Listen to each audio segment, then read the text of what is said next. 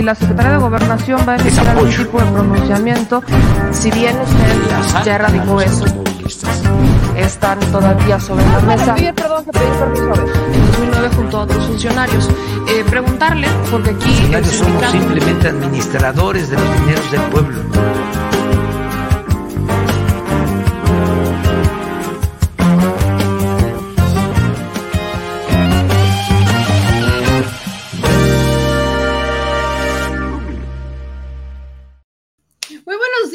Chuladas, chulados, mi gente bonita, mi familia de Al Chile, bienvenidos al Detrás de la Mañanera, en donde de manera express le estaremos dando lo más importante de la conferencia de prensa de este 6 de septiembre. Un pequeño resumen y rescataremos las notas más importantes que evidentemente son las que van a estar marcando agenda. Yo soy Mellamel y le agradezco como siempre que esté pendiente de los programas que hacemos y que esté pendiente de todo nuestro contenido, que siempre esté buscando el like, que aunque no les notifique YouTube o Facebook, ustedes buscan la transmisión ya saben en qué horario nos encuentran y van corriendo y directamente nos están apoyando con sus likes. Esta será una semana interesante. Ya estamos terminando de armar nuestro portal. Yo sí quería iniciar con eso porque ya estamos terminando de armar nuestro portal y estamos ya rescatando, porque obviamente había, había notas en el portal pasado que no queríamos perder y sobre todo en las investigaciones. Entonces aquí, como pueden ver, ya le estamos dando vida a nuestro bebecito a nuestro bebecito, que es nuestro portal, en donde ustedes van a encontrar las notas más importantes, en donde publicamos investigaciones como justamente esta. Se acordarán del empresario vinculado a México Libre que intentó vender vacunas Sputnik B con un falso contrato. Bueno, pues la rescatamos para los que luego dicen, es que tú no investigas. Fíjese que de vez en cuando se nos da eso de ponerse a hacer la investigation y aquí justamente nos tocó a raíz de una entrevista que hicimos con Alejandro Cosío, que fuera representante de México Libre en Veracruz, eh, una serie de ahora, sí que una cronología de situaciones muy desesperadas por parte del empresario de intentar vender vacunas falsas, porque ni siquiera era real. El fondo eh, ruso decía que no tenían idea de, de, lo que estaban hablando, que no estaban acreditadas y demás. Entonces, para que vea que sí, también nos toca hacer investigación. Entonces, ya estamos logrando rescatar todos los materiales, porque, por ejemplo, en el caso de esta nota de Alejandro Cosío, pues estábamos ante una disyuntiva importante, ya que pues, tenía muchos documentos. Digo, aquí está la, el video como tal de la entrevista, pero tiene muchos documentos que en su momento nosotros recabamos y logramos rescatar, además de la investigación que hicimos documental, y también estaban las capturas de conversación, que sí valía la pena rescatarlas y ponerlas directamente en la nota. Así que ya van a poder encontrar ustedes este tipo de notas en nuestro portal, que le repito, aunque ya el otro revivió mágicamente, el, el viejo portal le revivió, vamos a redirigir a todas nuestras personas directamente a este nuevo portal. Así que a nuestros queridos moderadores, yo como siempre les voy a pedir que nos ayuden justamente a difundir el nuevo portal que es el que está usted viendo directamente en los comentarios para que no se le olvide. Ya estamos literalmente estrenándolo. Ya ustedes van a poder encontrar incluso algunas notas. Ahí está apareciendo en pantalla la liga para que no se, no, se pierdan el nuevo portal. Aquí van a encontrar también eh, modo de contacto. También ya tenemos estos banners publicitarios que antes no teníamos. En este caso estamos dando la difusión a el de Gabo Libros, que ya hemos platicado sobre esta librería en Tabasco, pero vamos a estar integrando distintos banners. También van a poder encontrar los últimos videos para que vean los últimos videos que hemos estado subiendo al canal también los van a poder encontrar aquí y van a encontrar nuestras coberturas, entrevistas y demás. Nada más tengo que cargarlo, así que hoy va a ser un día interesante. Aquí también están los últimos tweets que también ustedes van a encontrar en nuestro portal. De hecho, justamente, pues aquí está el de ahorita, el de la Secretaría de Seguridad, desobedece a Andrés Manuel López Obrador, que es un tema que justamente vamos a tocar en este en este momento. Así que quiero agradecerles a todos que siempre estén pendientes y quería iniciar con eso porque es, noticia importante para mí, para que ustedes puedan estar siguiendo nuestro portal y nuestra información. Por lo pronto vamos a darle con la conferencia de prensa, así que yo sí le pido infinitamente que nos apoyen con sus likes. Manitas arriba, todos sus comentarios aquí abajo, por favor, y ayúdenme activando las notificaciones. Digo, vamos a vencer a YouTube para que aunque nos diga que no, nosotros sigamos compartiendo el contenido, sobre todo porque hoy también tendremos información importante. En la transmisión de la noche está confirmado este debate entre Álvaro Arreola, nuestro experto electoral al que le queremos tanto y le mandamos un abrazo muy grande, y un consejero del Instituto Nacional Electoral sobre la reforma electoral, además de que obviamente es martes del jaguar y obviamente hoy también tenemos esta entrevista con el gobernador de Chiapas. Así que vamos a darle de bolón ping-pong y por eso es importante que usted active las notificaciones, si no, ¿cómo se va a enterar si no le llega la notificación de nuestras transmisiones en vivo? Pero vamos a darle. Y al respecto de esto, eh, estoy muy preocupada porque hoy en la conferencia se llega, mi querido Ramón, y hace un planteamiento sobre un caso similar a uno de los que nosotros presentamos, y digo similar porque se presentaron, fueron dos detenidas del mismo caso y ese es Solid Gold. Él habló de Claudia. Claudia, en el caso Solid Gold, ustedes recordarán que entrevistamos aquí a la hermana de Jacqueline Castillo. Jacqueline Castillo es una mujer que fue detenida por el caso de Solid Gold. Ella era su primer día de trabajo en Intendencia y la terminan deteniendo por este caso que exhibe cómo se daba esta explotación laboral, esta trata de personas en un antro bar table de la Ciudad de México, que es Solid Gold, en el que estaban involucrados muchos, muchos personajes, sobre todo políticos, como el caso de Diego Fernández de Ceballos, porque fue el propio Diego Fernández de Ceballos quien funcionara como, pues, una, un tipo de asesor eh, para estos, eh, estas personas que quedaron detenidas, que son tres, es Claudia, es Jacqueline y es Juana. Son tres mujeres detenidas de las cuales ninguna es la dueña y ninguna es la que hizo, este, la que estaba explotando a las chicas, ninguna de las tres. Pero terminan deteniéndolas a ellas y han pasado nueve años desde este momento y no han realmente detenido a los responsables, que serían los empresarios y los dueños, a quienes vaya, sería bastante ilógico decirles que no están siendo protegidos por un Diego Fernández de Ceballos, que además estaba detrás el, el despacho legal de Lozano Gracia. Entonces, imagínense la protección que tenían estos personajes, que lamentablemente vemos que sigue vigente, porque justamente hoy Ramón le pregunta al presidente y le, le dice que pues la secretaria de Seguridad no atendió este caso como lo había solicitado el presidente Andrés Manuel López Obrador. Y eso es exactamente algo que nos pasó a nosotros con los casos que presentamos la semana pasada, a los cuales iremos a abogar por ellos esta misma semana. Es preocupante porque no ha dado la cara a la Secretaría de Seguridad. La Secretaría de Seguridad no nos ha dicho y ni siquiera ha dicho públicamente y ni siquiera sabemos a través del presidente, porque creo que es algo que diría, que no tiene la capacidad para hacerlo, que no puede hacerlo o que está imposibilitada legalmente algo que justifique que no haya obedecido una instrucción explícita, explícita, perdón, del presidente de atender estos casos. En mi caso son tres, en el caso de Ramón fue uno, en donde son casos similares al de Israel Vallarta, pero es más, el propio caso de Israel Vallarta no ha sido atendido por la Secretaría de Seguridad, a la cual el presidente le pidió que le diera seguimiento. Entonces, si la Secretaría de Seguridad, que está encabezada por Rosa Isela, no está atendiendo los casos que le pidió vaya, ni siquiera está hablando para ver cómo van y en qué puede apoyar desde la trinchera sin tener que intervenir en los otros poderes. Eso es lo que está delicado.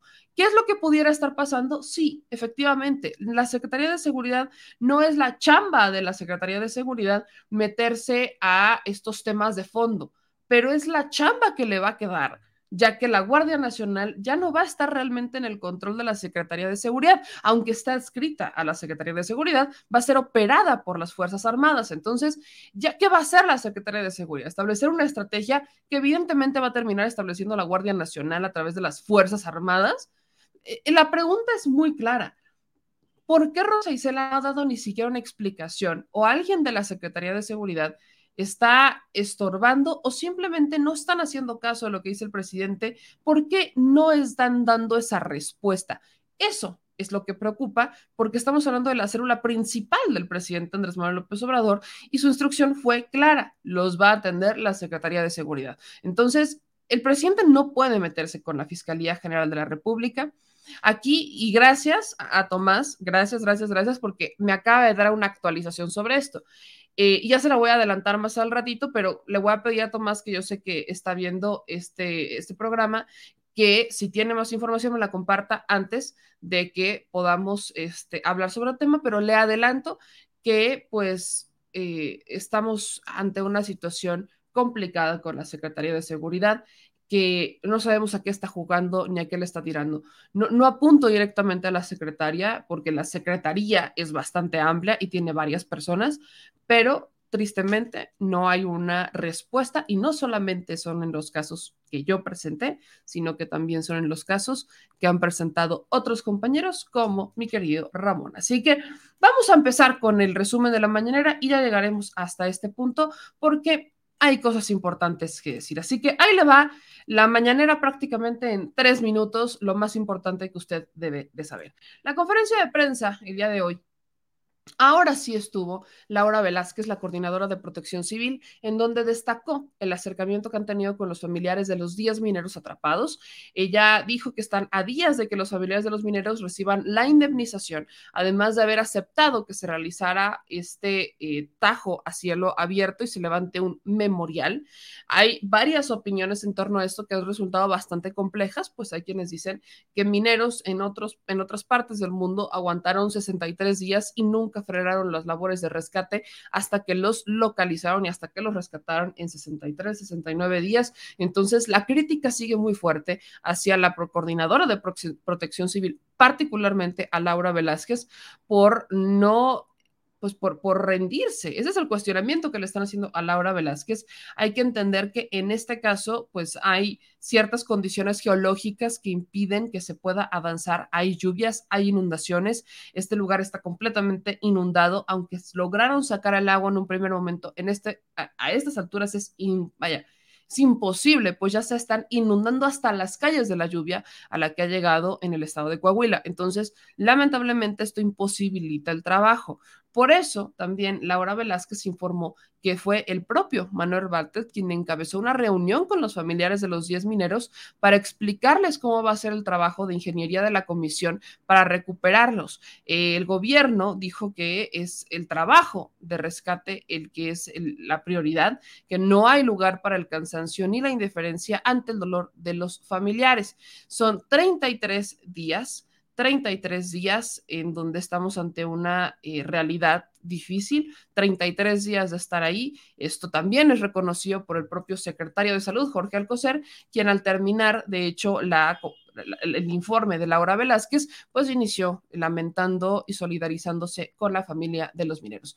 Pero a respecto de esto, eh, ya entrados en materia de salud, hoy es martes de la salud, el doctor Hugo López Gatel, subsecretario de, Prevención y Promoción a la Salud, mencionó en su intervención que van ocho semanas de una reducción de casos de COVID-19. Prácticamente estamos ante la tercera parte de la intensidad epidémica que se tuvo al inicio de la primera ola. Destaca una alta vacunación en el país, celebra el arribo de las vacunas COVAX a partir del 8 de septiembre para niñas y niños. Recordemos también que el tema de las vacunas COVAX no fue milagroso, sino que el presidente Andrés Manuel López Obrador advierte en una mañanera que si, o sea, que iba a demandar a la ONU porque su su, su, tema COVAX no funciona. O sea, porque este mecanismo COVAX no funcionó.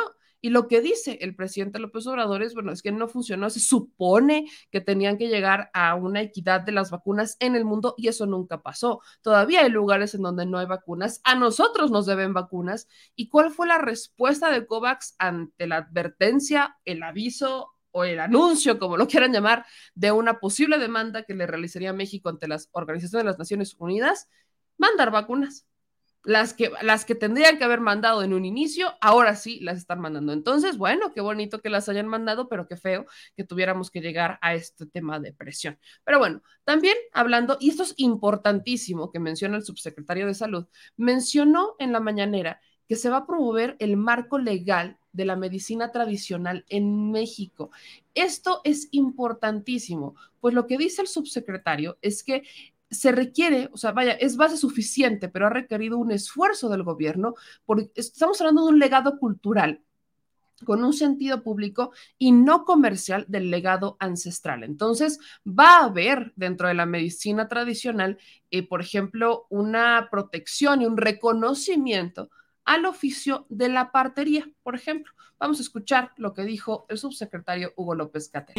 El marco legal que ampara o protege o promueve a la medicina tradicional eh, en México, consideramos que es un marco de base suficiente pero que ha requerido eh, un esfuerzo específico por parte de este gobierno para realmente impulsar iniciativas que protejan, promuevan y defiendan el interés público, por un lado, y a este conocimiento ancestral y prácticas ancestrales que son parte del enorme y muy eh, rico legado cultural de nuestro país.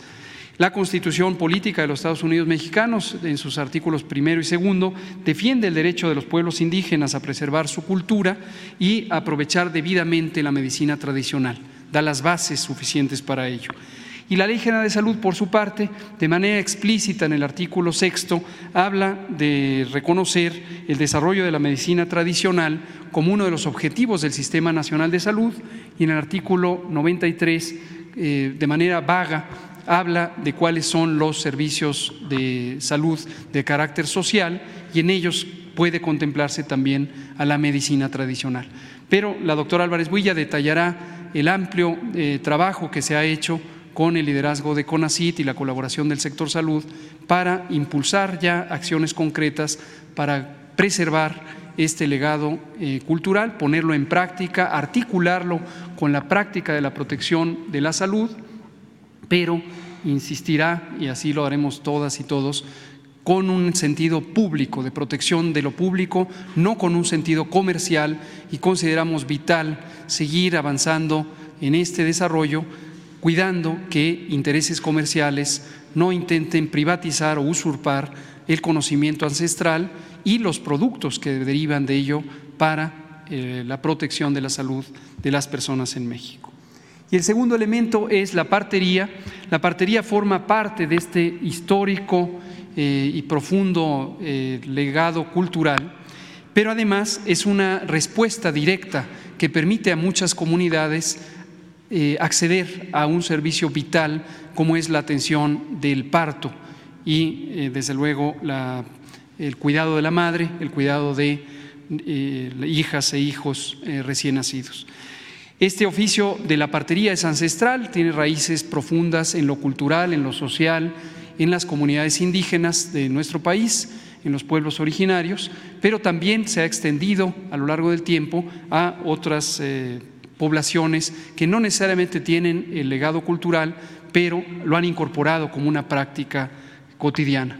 Sin embargo, el marco jurídico de México es insuficiente, es claramente insuficiente para proteger y promover a la partería.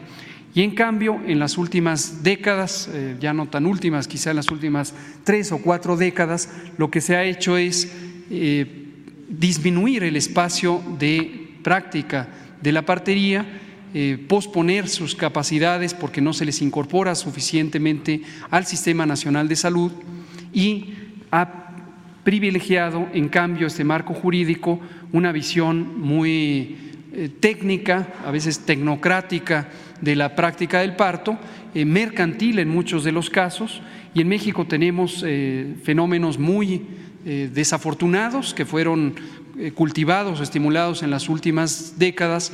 Por ejemplo, somos uno de los cuatro países con la tasa más alta de cesáreas innecesarias operaciones necesarias que se practican en condiciones diversas, pero que en general son desfavorables para la salud de la madre y no en pocas ocasiones también de las personas recién nacidas.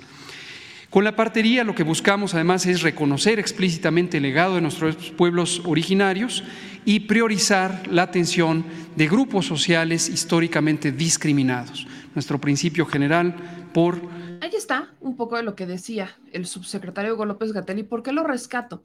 Esto fue una atención que se da a, una, a un tema que se presenta en la mañanera. Hay una reportera en particular que ha insistido varias veces en la medicina tradicional, en el reconocimiento de la medicina tradicional. ¿Por qué? porque justamente eh, con la pandemia se rezagó, por ejemplo, a la medicina tradicional y se empezaron a realizar estos cuestionamientos. Hubo incluso una iniciativa en donde buscaban que la medicina tradicional se integrara dentro de la Secretaría de Salud y buscaban regularla, lo cual daba a entender que lo que querían hacer era que se convirtiera como en un tema regulado del gobierno con farmacéuticas, con regulaciones de COFEPRIS y demás, cosa que resulta un poco complejo para la medicina tradicional y había varios otros elementos que ponían en riesgo el respeto a la identidad de la medicina tradicional, al respeto a estas prácticas. Entonces, eh, hubo, lo que justamente está diciendo el subsecretario Hugo López Gatel, es que hubo una, eh, un consenso, que hubo una plática para darle un marco legal y un reconocimiento pleno a la medicina tradicional, empezando, por ejemplo, por la partería, que es parte del legado cultural y ancestral. Y al respecto de esto, la que entra en escena es la titular del CONACIT, María Elena Álvarez Bulla, que qué bueno que la estamos viendo cada vez más dentro de las conferencias de prensa, la neta. ¿Por qué lo digo? Porque CONACIT es, un, e, e, es esta, este consejo para la ciencia que ha sido muy cuestionado. Eh, dicen ¿no? que está este pleito entre la 4T y los científicos y que no los quieren ni que los odian ni que mejor se comen un gusanito, pero nada tiene que ver con la realidad. Lo que está pasando y ha pasado durante muchos años es que desde el CONACIT lo que buscaban era financiar a las empresas. Casos que les hemos platicado como el de Kimberly Clark, hay millones. Financiaban a estas empresas para que estas empresas privadas innovaran con tecnología y lucraran con esa tecnología. Entonces, desde el gobierno federal, les daban el dinero para que ellos mejoraran sus procesos y lucraran con ellos y no realmente que representaran un avance para la comunidad, porque no es como que en el caso de Kimberly Clark le, habían dado millones para que innovara en la producción de papel de baño.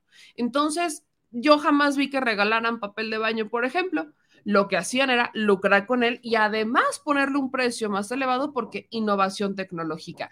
Cuando las empresas deben de hacer eso con sus propios recursos. Las utilidades, algo que se mencionó ya en la mañana relacionado con otro tema, pero las utilidades, está el reparto de utilidades y es un consenso en donde tú decides si repartes utilidades o si las reinviertes o si utilizas una parte para reinvertir en innovación tecnológica y la otra parte las repartes, y etcétera. Entonces, las empresas tendrán que haber utilizado ese fondo, esos recursos para su propia este, para sus propias investigaciones y no del CONACIT. Y este es solamente uno de muchos que se dieron dentro del sistema neoliberal que eh, fomentaba y estaba bastante inquistado en el CONACIT. Entonces, cuando llega María Elena Álvarez Bulla para hablar sobre eh, México, que es el segundo país biocultural más rico del mundo, ponen un video muy interesante, pero yo quiero que usted escuche un poco de lo que dijo Marilena Álvarez Bulla sobre la diversidad cultural o biocultural de México, donde los pueblos indígenas o los pueblos originarios son nuestra raíz cultural crucial para el sustento y el porvenir, completamente sustentable además. Así que ponga atención a esto. De estos bienes comunes que son tan importantes. Estos bienes se deben de proteger, esta riqueza biocultural, fundamento, entre otros, de nuestra grandeza, de la grandeza de México, son conocimientos milenarios que no se deben de patentar o patrimonializar o privatizar a favor de ningún interés particular no pueden ser de una persona o ni siquiera de una sola comunidad. Los saberes son colectivos, son vida y la vida no se privatiza y son del pueblo de México. Estos son los principios del trabajo que estamos llevando a cabo de, eh, eh, de de ciencia a favor de estos conocimientos tradicionales. Para resumir todo esto, quisiera presentarles un pequeño video a continuación.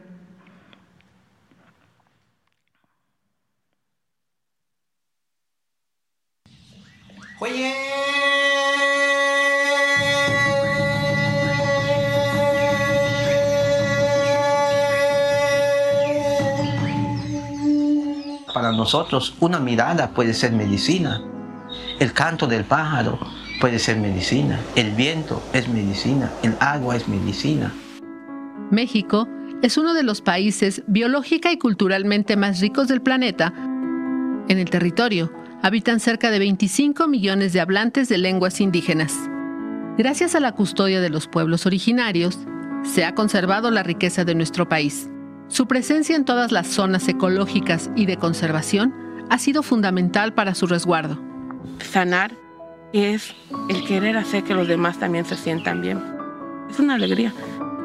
Así empieza uno a curar. Finalmente, filosóficamente, es el propósito de lo que hago como científica. Estoy al servicio de los médicos tradicionales. El CONACIT, de la Cuarta Transformación, impulsa y orienta los esfuerzos de científicas y científicos a través de los programas nacionales estratégicos, que articulan la investigación y la incidencia en los territorios e impulsan una agenda de ciencias que reconoce los saberes tradicionales, sus aportaciones, diversidad y su lugar en la historia. En muchas comunidades la misma gente hace una distinción y sabe a dónde recurrir en función de lo que le sucede. No desconocen la importancia de los avances, digamos, científicos y tecnológicos de la medicina, pero tampoco desconocen el hecho de que haya una manera de atenderse que no está dentro de ese marco. El asunto no es nada más ver qué tanto es una medicina tradicional o moderna, sino a qué está respondiendo. Este fenómeno nos está hablando de necesidades a las cuales esta práctica y estos saberes dan respuesta. Y eso nos importa mucho desde la salud pública. La medicina tradicional es ancestral que se hereda de generación a generación. Una lengua que se pierde es una cultura que se pierde. Además de los pronaces, la red de jardines etnobiológicos del CONACIT procura el resguardo de la riqueza biocultural de México. Poder conocer el estado de conservación de los recursos utilizados dentro de la medicina tradicional. Entonces para eso yo voy a estar en contacto con una red de jardines medicinales. Quienes son responsables de esos jardines son médicos tradicionales. Estos espacios de encuentro y paz con nuestras raíces culturales nos dan identidad y sustento hacia el porvenir.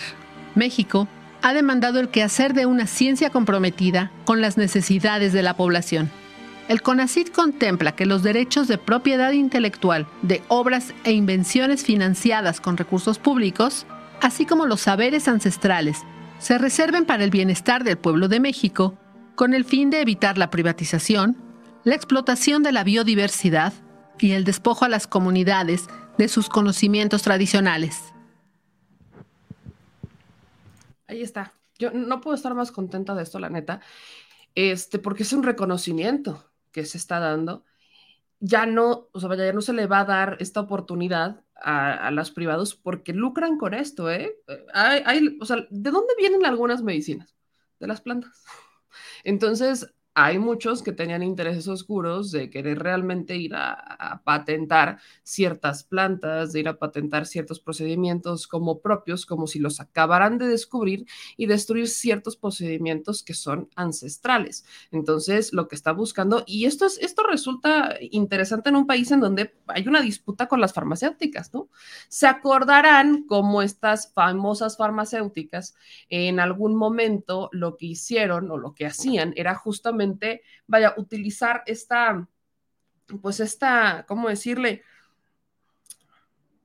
pues eh, dejémoslo en una disputa que existe con las farmacéuticas para vendernos medicinas de forma carísima, eh, a un costo elevadísimo, en donde ya habían intervenido muchos políticos. Hay, por ejemplo, los Beltrones son, están detrás de farmacéuticas, Osorio Chong y el propio Murillo Karam están detrás de algunas farmacéuticas que están distribuyendo estos medicamentos que muchos son, muchos, a ver, si uno no controla, si uno no sana, si uno no se cuida, muchos medicamentos realmente son veneno. Ahí sí coincidiría un poco con Gorgonio, porque hay personas, hay doctores que han lucrado con los medicamentos y con los procedimientos con tal de llevarse una lanita. Esa corrupción también permeó en la famosa mafia médica, pero eh, es un equilibrio el tener la medicina tradicional decían y dicen algunos doctores que sirva como algo adicional a tratamientos más complejos, pero hay gente que la verdad necesita de la medicina tradicional. Y ahí le va quién, por ejemplo. En nuestros propios pueblos originarios, en donde es muy complicado que lleguen a aceptar que entre un doctor, un doctor, un doctor como lo conocemos, doctor con medicinas y, y demás, es muy complejo que lo acepten porque no, o sea, no les creen, no confían. Entonces se necesita acercar los medicamentos y las curas y los procedimientos a todos los mexicanos y hay que aprender a respetar los procedimientos que cada quien decide tener. Es un tema de respeto, pero bueno, viene este reconocimiento en donde lo que viene particularmente es que no se, vaya, no se desprecia el conocimiento milenario y ancestral que apuesta por la recuperación de los conocimientos tradicionales. Estaba prácticamente el tema centrado en un despojo, apropiación, privatización y destrucción. Eh, los conocimientos milenarios de especies, variedades y del cuerpo humano de los pueblos indígenas y comunidades locales. Así que lo que busca el CONACIT junto con la Secretaría de Salud es darle una protección a, por ejemplo, los bioactivos de las plantas de zonas áridas, al pozol, a, a la medicina tradicional maya, al maíz orotón, etcétera, para que tengamos estas variedades de vegetales de cultivos originarios que no sean despojados o que no sean apropiados o destruidos por los intereses aquí llamados neoliberales o intereses privados, como usted lo quiera llamar. Pero bueno, prácticamente estamos hablando de esta protección. Y por último, de la presentación de, eh, de la mañanera, los temas, pues llegó eh, Zoe Robledo, el director del IMSS, mencionó que las parteras están integradas desde hace 43 años en el modelo de atención integral de la salud del IMSS Bienestar desde su nacimiento como IMSS Coplamar rescata esto, además de presentar los avances de la federalización del sistema de salud en Nayarit, Tlaxcala y Colima. Al respecto, me comentaban aquí sobre el tema de Tlaxcala, en donde ya se había logrado a través de, este, de, la Universidad de Chapingo de poder rescatar los procedimientos medicinales tradicionales. Pero ojo, eso ocurre en Tlaxcala. Lo que se está buscando hacer es desde lo nacional, cosa que tiene mucho más peso porque ya es el presidente y ya no lo dejan aislado como por, pues es que en Tlaxcala tienen mucho, o en Oaxaca también, pero quizás aquí en Sonora no, y eso es mentira, porque en todos los estados existen este, grupos de pueblos originarios o existe algo que rescatan nuestros pueblos originarios de la medicina ancestral y de los conocimientos milenarios, así que desde que viene el reconocimiento para la protección de estos este, procedimientos desde la Secretaría de Salud junto con el CONACID del gobierno federal, pues evidentemente tiene un peso más fuerte. Y vámonos a los temas polémicos. Son dos. El que le comentaba a la Secretaría de Seguridad, que ya lo voy a explicar por ahí, hay quienes están diciendo que es un título amarillista y no aguas. estoy hablando de, tengo elementos para decir que desde la Secretaría, y ojo, no estoy diciendo la Secretaría, dije la Secretaría, están desobedeciendo al presidente López Obrador no solamente es por lo que presenta Ramón, sino que tenemos tres casos en donde no se han dado atención y hay un antecedente en donde sí se dio atención a otros casos y pues qué está pasando aquí, no lo sabemos y eso es lo, único que estamos exigiendo son respuestas. Ya le explicaré porque tengo más información sobre esto actualizada al respecto de la no atención que dan desde la Secretaría de Seguridad. Ahorita entramos en materia, pero antes hay que hablar de la Guardia Nacional. La propuesta de la Guardia Nacional oficialmente será discutida en el Senado de la República Así que espérense, espérense una sillazos y demás en, el Senado. Lo interesante del Senado será ver cómo va a actuar Ricardo Monreal. Normalmente Ricardo Monreal se ha jactado de lograr los consensos y, de lograr que pasen las iniciativas con un amplio margen favorecedor y demás, ¿no? Entonces, Monreal siempre ha logrado esto a través de la famosa politiquería a través de los acuerdos, de los convenios, y bueno, muchos de nosotros cuestionamos, pues, qué tanto es tantito, ¿no? De bueno, sí se aprobó, pero ¿a qué costo? Para algunos resulta complejo entender a qué costo se aprueban en el Senado con la, con la venia de Monreal, pero recordemos que Monreal, pues, está un poco resentido con la administración federal porque eh, lo desairaron, lo dejaron plantado, los miembros del Gabinete de Seguridad, solamente acude el subsecretario Ricardo Mejía Verdeja, pero también lo deja plantado a Dan Augusto. Y aunque en un primer momento no dijo nada y dijo que les creía, al otro día y los posteriores, Ricardo Monreal literalmente despotricó en contra de la Secretaría de Seguridad, en contra de los integrantes del gabinete y en contra del secretario de Gobernación, pues dijo que lo querían dejar mal. Entonces, yo no sé cómo va a reaccionar Ricardo Monreal con esta iniciativa de la Guardia Nacional. Vaya, andémonos con cuidado, no le convendría, pero vamos a ver, yo ya no descarto absolutamente nada. En política. Lo que sí es que ya llegó. En, el, en la Cámara de Diputados se aprueba. Hubo comentarios muy interesantes en donde decían es que el presidente quiere militarizar al país, es que el presidente este, violó sus propias promesas o rompió sus propias promesas al decir que no iba a militarizar al país y lo está militarizando. Incluso, y esto es donde viene algo interesante, el PRI, por ejemplo, eh, presenta una iniciativa para que las Fuerzas Armadas, para extender el periodo por el cual las Fuerzas Armadas permanecen en México, o sea, permanecen fuera de los cuarteles. Y el presidente está de acuerdo con ello. O sea, eh, eh, vienen temas interesantes relacionados con esto y vemos que el PRI está empezando a ceder. Así que aguas también con el PRI, que yo no descartaría que después de, de ciertos temas con Alejandro Moreno Cárdenas incluso se pudieran aprobar otras reformas constitucionales como la electoral, vamos a dejarlo también en el tintero, está en un, vamos a ver, pero el PRI empezó a dar luces de estar a favor con ciertas cuestiones al presidente. Pero bueno, antes de ir con eso, eh, hay una pregunta que hacíamos y que muchos hacían diciendo, bueno, ¿por qué el presidente cambia de opinión? Si efectivamente cuando estaba en campaña dijo que él iba a sacar los militares de los cuarteles y que tenía que ser una policía civil la que encabezara las labores de, seguridad. Él lo dijo en campaña, sí, sí lo dijo, y lo dijo muchas veces. Pero el presidente reconoce algo que solamente hacía falta que lo dijera, porque en realidad pues ya estaba, ya lo sabíamos, ya, ya lo habíamos entendido, algunos lo habíamos dado prácticamente por hecho. ¿Y de qué estamos hablando?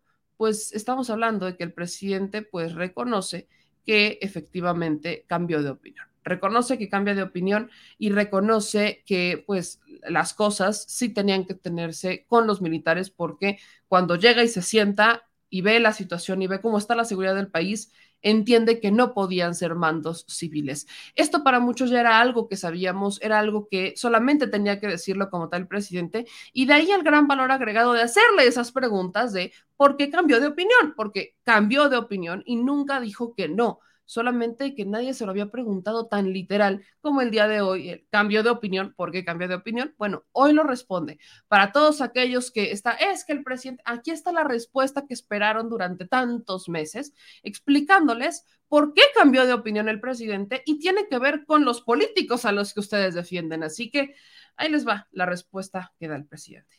La violación a la constitución, porque usaban al ejército y usaban a la Marina para operativos de seguridad, para reprimir. Precisamente. Y no estaba en la Constitución. Entonces lo que hicimos fue reformar la Constitución, proponer la reforma de la Constitución para que dos instituciones que son fundamentales el ejército y la marina nos ayudaran a enfrentar el grave problema de la inseguridad y de la violencia y por eso se creó la Guardia Nacional. Eh, en algún momento usted, presidente, eh, mencionaba que incluso en campaña eh, de llegar a la presidencia haría que regresaran las Fuerzas Armadas o el Ejército a los cuarteles y que eso le llevaría los primeros seis meses de su gobierno. ¿Cambió usted de opinión? Sí, sí, sí, cambié de opinión ya viendo el problema que me heredaron. ¿Cómo enfrentar el problema de la inseguridad? Sí sabía yo desde el principio y estoy absolutamente convencido que la paz es fruto de la justicia. Y eso es la base de la política de seguridad. El atender a los jóvenes, el mejorar las condiciones de vida, de trabajo de la mayoría de los mexicanos, el combatir la pobreza, el combatir la corrupción, todo eso lo estamos haciendo. El que no se permita la impunidad, pero imagínense qué íbamos a hacer con la Policía Federal, cómo estaba. Porque yo creo que sí se sabe, ¿no? que de la Policía Federal salieron todos los que ahora o están en la cárcel o están acusados o están prófugos por eh, tremendas violaciones a derechos humanos. Y ahora con la creación de la Guardia Nacional y la solicitud de la inscripción a la Sedena, la, Guardia Nacional entonces no es lo que usted esperaba para solicitar ya la inscripción a, la, a las Fuerzas Armadas. Sí, pero necesitamos eh, que no se eche a perder, como pasó con la Policía Federal. Y yo siento y estoy convencido de que debe de estar la Guardia Nacional dependiendo de la Secretaría de la Defensa, una rama más, como la Fuerza Aérea, así, la Guardia Nacional, eh, con eh, el encargo de garantizar la seguridad pública en coordinación con los gobiernos estatales, que son autónomos, son soberanos, y los gobiernos municipales, pero que exista una Guardia Nacional con disciplina, con profesionalismo, con honestidad. Mando militar. Sí, y mando este, militar.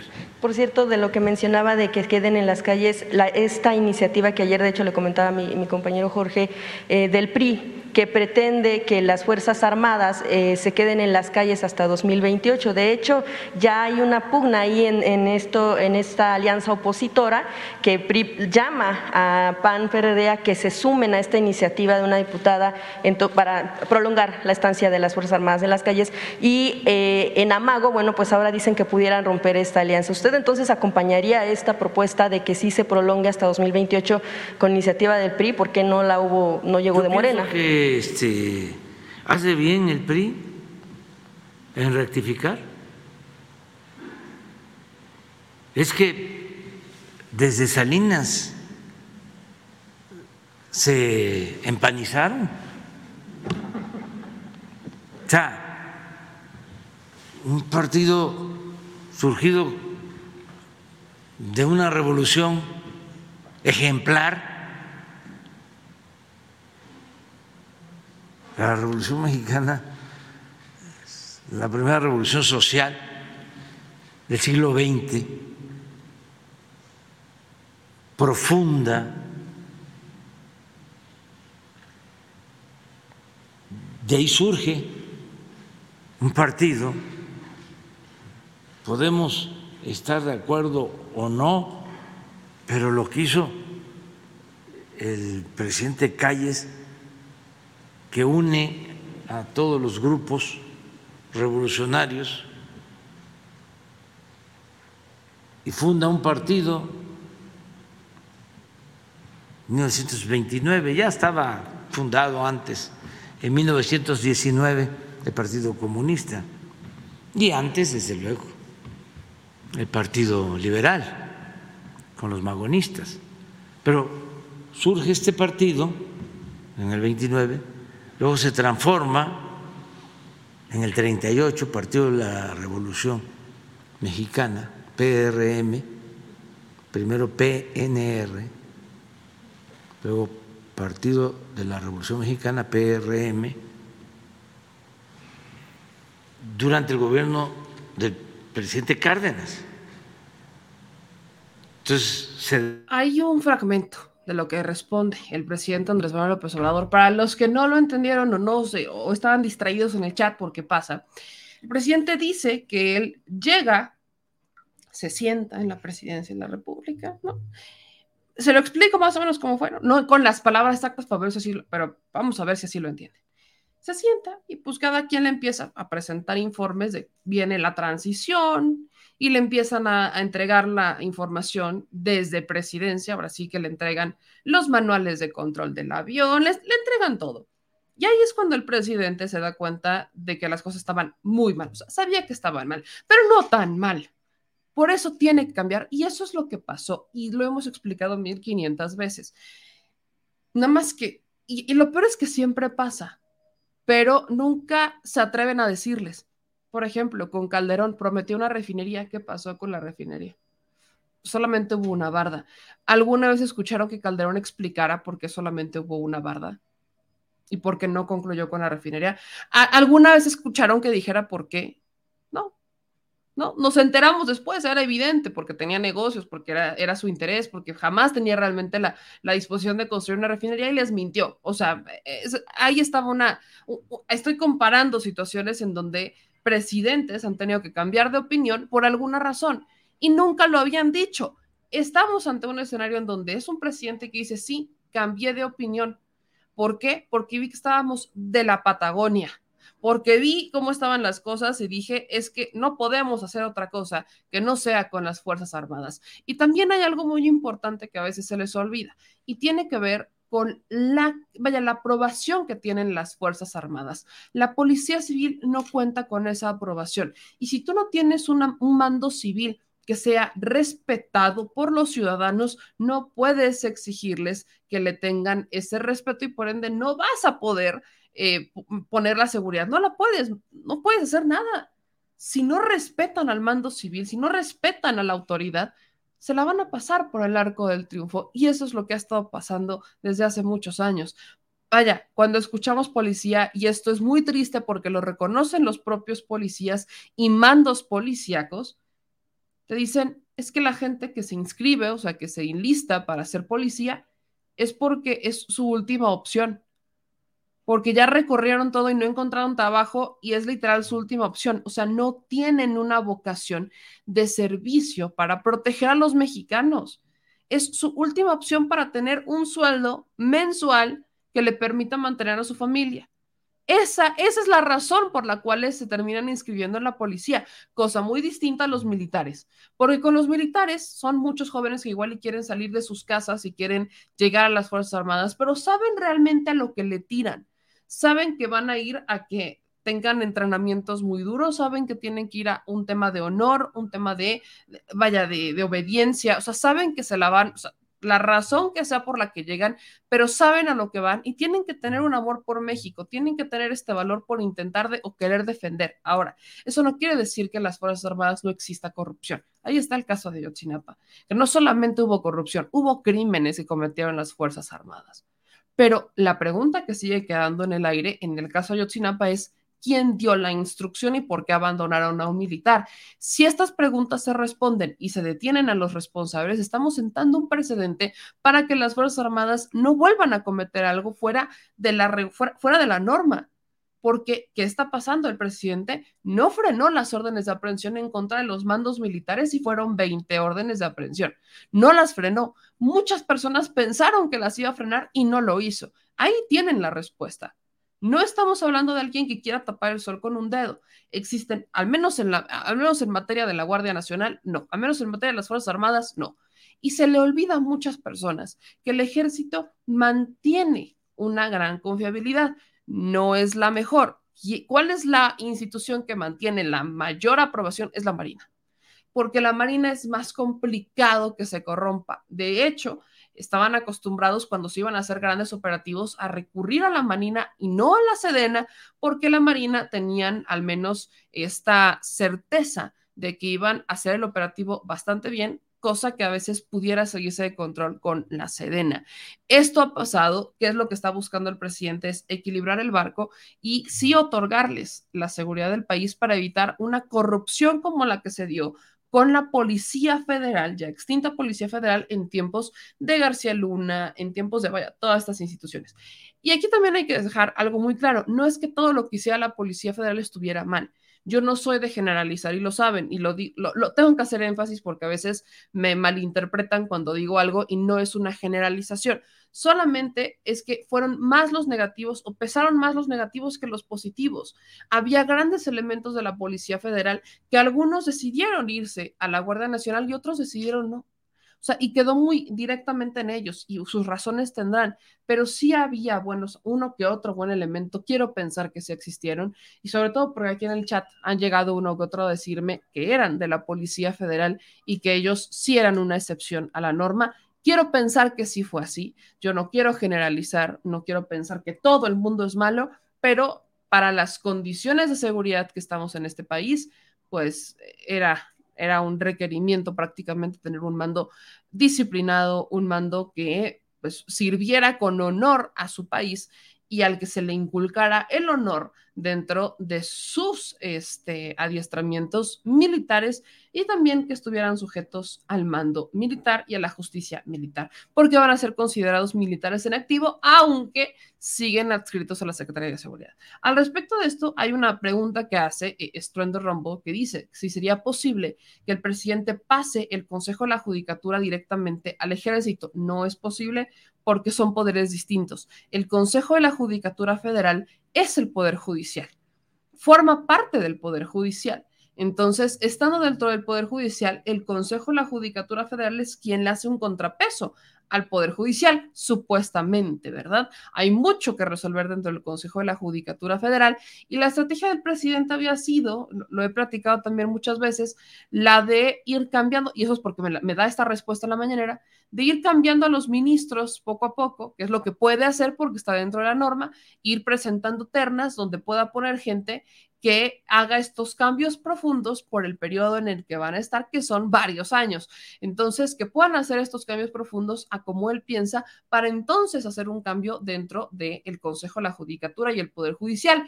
Pero no es garantía, yo diría. Creo que una de las grandes, uno de los grandes pendientes que tendrá que impulsar la nueva administración que llega a partir del 2024 no solamente será la reforma electoral, o más bien eléctrica, perdón, sino que tendrá que ser una reforma en materia de justicia penal, porque las cosas ahí siguen mal. Y también al respecto de eso, el presidente ha reconocido, por ejemplo, que la amnistía no funcionó como quería, por ejemplo, ¿no? que la amnistía era algo que él pensó que pudiera solucionar los problemas relacionados con los presos injustamente y no pasó. Luego de amnistía presentaron este decreto de excarcelación. Ahí todavía va el decreto de excarcelación, como que algunos sí salieron, otros no, pero es un decreto de excarcelación para personas que han sido torturadas o personas que tienen eh, muchos años sin sentencia, pero por ciertos delitos, no delitos de alto impacto, entonces muchos quedan rezagados y yo lo he comentado también muchas veces, gran parte de los presos que están ahí injustamente, no solamente son los que robaron un pan, por ejemplo, y no tuvieron a quien una correcta defensa. Ellos son los que aplican por amnistía o aplican por decreto. Pero hay una gran parte, sobre todo encarcelados en tiempos de Felipe Calderón, sobre todo en su administración, que se detona esto, en donde empiezan a encarcelar personas a las cuales le fabrican el delito de secuestro o posesión de drogas. Eh, les empiezan a plantar las drogas o los empiezan a, acusar de ser secuestradores, tal y como se dio el caso de este, Israel Vallarta. ¿Y quién era la mujer que estaba detrás de las víctimas para que, para que dijeran que esa persona que decían las autoridades fuera eh, o era el responsable de, este, de asesinar, este, el responsable de haber secuestrado a alguien de su familia o a ellos mismos? era Isabel Miranda de Wallace. Isabel Miranda de Wallace era la que prácticamente se metía en la cabeza de las víctimas o de los secuestrados y les decía que esa persona era su secuestrador, porque lo habían dicho las autoridades. Entonces, las autoridades les decían que esa persona los había secuestrado y ellos les creían, sin tener mayor elemento, ¿eh? Sin tener un mayor elemento, les creían. De ahí que evidentemente existe una enorme, enorme desconfianza hacia la cantidad de presos que están dentro de los penales, sobre todo por el delito de secuestro. Y ese es un delito que no aplica en ninguno de los, de los intentos del presidente López Obrador por despresurizar el sistema penitenciario y sacar a la gente de ahí. No aplica porque también es una moneda al aire. Hay muchas personas que fueron acusadas de secuestro que sí son secuestradores y que no puedes dejar salir. Entonces, ahí se tiene que hacer algo en materia, vaya, se tiene que hacer algo en materia de justicia penal porque son muchas, muchas personas las que lamentablemente pues no, están ahí dentro de, este sistema sin mayor, vaya, sin dar qué o por qué. Pero bueno, al respecto de la Guardia Nacional, quiero solamente ponerle un fragmentito de lo que dijo la diputada Mayrani Peña Escalante de Morena sobre eh, la Guardia Nacional, sobre la Guardia Nacional, donde dice que es falso que se esté intentando militarizar el país, que haya duplicidad de funciones o que se exponga a las Fuerzas Armadas a la corrupción. Esto abona un poco a la discusión de la reforma en materia de Guardia Nacional. Con el permiso de la presidencia. Compañeras y compañeros, a esa oposición que intenta defender institutos producto del viejo régimen, a ellos hoy les quiero recordar que el ejército y la marina son dos instituciones que gozan de mayor confianza en nuestro país. Desde que se presentó la iniciativa por parte del Ejecutivo Federal, la oposición no ha dejado de mentirle al pueblo. Es falso que fue un albazo, porque el presidente de la República tiene el derecho constitucional de iniciativa. Es falso que no esté en la naturaleza de las instituciones militares proteger a la población de la violencia e inseguridad. Es falso que con la aprobación de esta propuesta se militarizará al país. Es falso que habrá duplicidad de funciones y claro que también es falso que se expondrán a las Fuerzas Armadas a la corrupción. Nada más alejado de la verdad que los argumentos sin fundamentos de las diputadas y los diputados de la oposición. La Guardia Nacional otorgará la certeza, protección y seguridad que demandan y merecen las y los mexicanos. No se equivoquen, la estrategia de seguridad de la cuarta transformación no es sacar al ejército a las calles, ni plantear una guerra fallida que lesione a la sociedad, sino combatir de raíz las causas de la inseguridad y de la violencia. Las Fuerzas Armadas del país no son lo que eran en el 68, porque el jefe del Ejecutivo tampoco lo es, ni sus objetivos obedecen a ideologías autoritarias que menoscaban los derechos humanos, y menos aún tienen una naturaleza bélica como las de otras naciones. Al contrario, las y los militares respetan, protegen y salvaguardan la integridad y la vida de las y los mexicanos con lealtad, solidaridad, disciplina, profesionalismo, patriotismo y respeto a sus derechos. Prueba de ello es la confianza y el grado de aceptación que tienen por parte del pueblo. El nuevo paradigma es la paz, la seguridad, la justicia y la reparación del daño para las víctimas, lo cual consolidará la eficacia de la Guardia Nacional como modelo de seguridad pública en el complejo escenario que afronta México.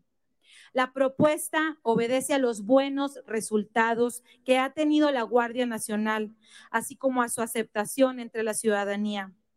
Es un esfuerzo institucional que se robustece cada día y el cual surgió precisamente para corregir las omisiones, errores y corrupción de administraciones pasadas. Además, contempla mecanismos que previenen la corrupción y que han dado muy buenos resultados. Pero me parece que en algo sí tienen razón.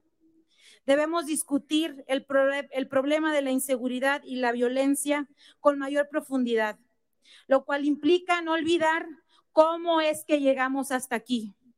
La historia de este país desde hace más de 30 años está teñida de sangre y marcada por la impunidad podemos hacer un recuento puntual y no nos va a alcanzar el tiempo para enlistar todas las masacres, asesinatos y verdades históricas, así como las múltiples y más variadas violencias que hemos vivido, ya sea en carne propia o como testigos, y las cuales nos señalan con precisión quiénes causaron las crisis que tanto han lastimado a nuestro país.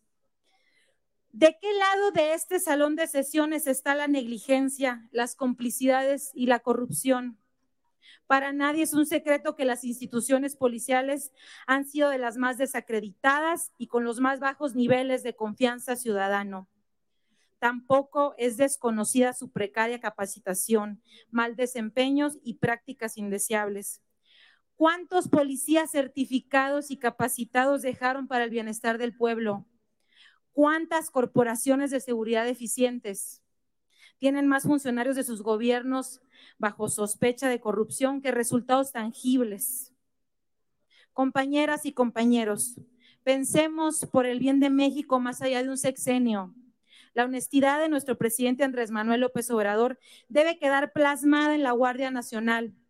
Debemos dar garantías al pueblo de México, que nunca más habrá otro Genaro García Luna en complicidad con otro Felipe Calderón, que nunca más habrá una corporación de seguridad al servicio del crimen organizado.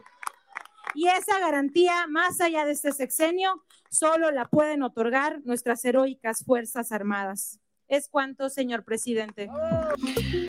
Ahí tienen lo que dicen las diputadas y diputados de Morena, que no se olvide, que no se olvide que justamente existe una aprobación y que esa aprobación la da el pueblo. Así que ahí, ahí es algo que deberían, y lo hemos dicho, deberían de considerar en el debate si existe esta aprobación que tienen las Fuerzas Armadas, sobre todo la Marina, ¿por qué no aprovechar y que ellos realmente sean los que estén dando la seguridad del país? Yo diría con ciertos candados para evitar que se manden solas cuando les quiera dar la gana y que también tengamos un blindaje para que en un futuro uno nunca sabe cuándo elija a un lobo con piel de cordero. Pero bueno, ahora sí vamos al tema por el cual me han criticado un poquito por el título y yo lo voy a explicar, ¿no? Me decían, y a ver si lo logro rescatar por acá, porque he visto varios comentarios, ¿no? En donde dicen, que mi, título es muy amarillista, a ver si lo logro rescatar por aquí. lo, quiero leer como tal para explicarles qué pasa, porque no, aquí yo no, no soy como otros canales en donde les ponen títulos amarillistas y luego les dicen cosas que ni siquiera van. No, yo no hago eso. Cuando pongo un título, lo hago porque hay información que puedo aportar al respecto. Por supuesto que buscamos títulos que llamen la atención, pero siempre buscando no caer en la desinformación o en las fake news. Entonces, eh, sí quería dejar esta parte bastante clara, porque obviamente, vaya, pudiera darse la situación que quieran o intenten confundir no va por ahí. Entonces, sí lo quiero aclarar, este, dado que a muchos les generó como un, poquito de, de preocupación mi título, ¿no? Y tiene que ver con la Secretaría de Seguridad. Secretaría, no secretaria, estoy hablando en global. ¿Por qué?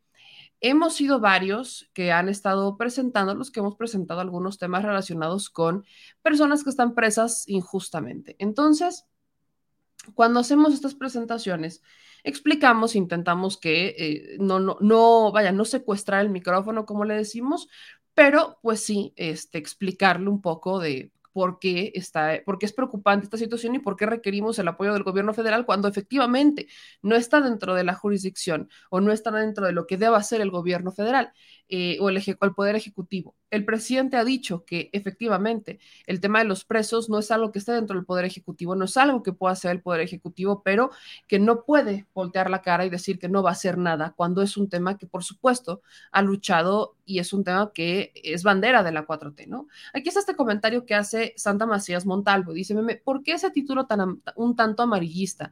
¿Acaso es por la denuncia del periodista que dice la Secretaría de Seguridad no lo recibió?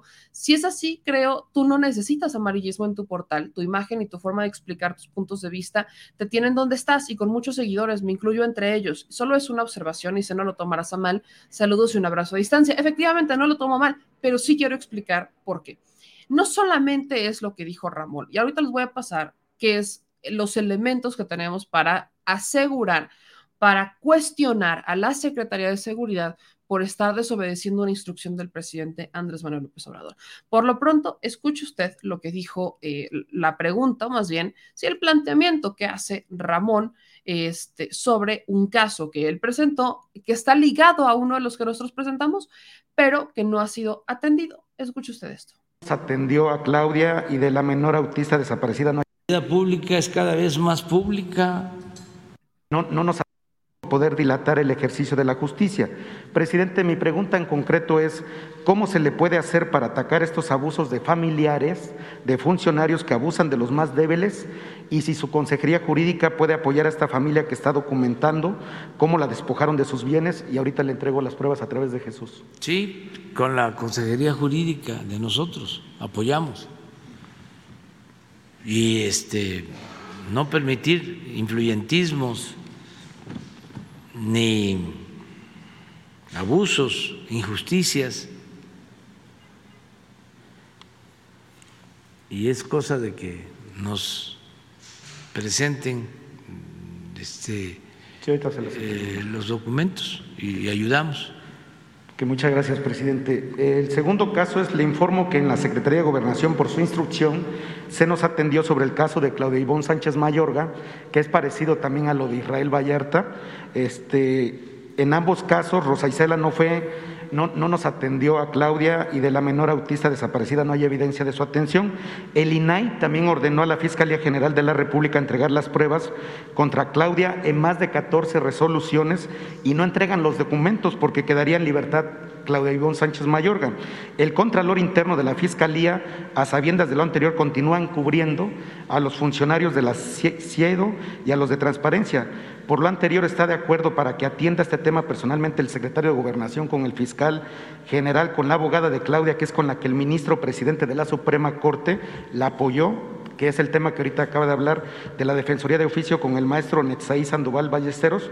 Usted dice que confía en el fiscal Gers Manero. ¿Podría usted instruirle que cumpla su instrucción de apoyar a Claudia para que sea liberada? que la fiscal de Asuntos Internos se defina y proceda contra los ministerios públicos que tienen en la cárcel ya a, Claudia nueve años, sin pruebas de beneficios de la explotación sexual, solo por un solo dicho, lleva nueve años en la cárcel y así hay más acusados. Fue torturada, como se lo demostró usted con los documentos de perinatología que le entregamos. CONAPRED ya tiene su dictamen, su dictamen listo perdón, para presentarlo también.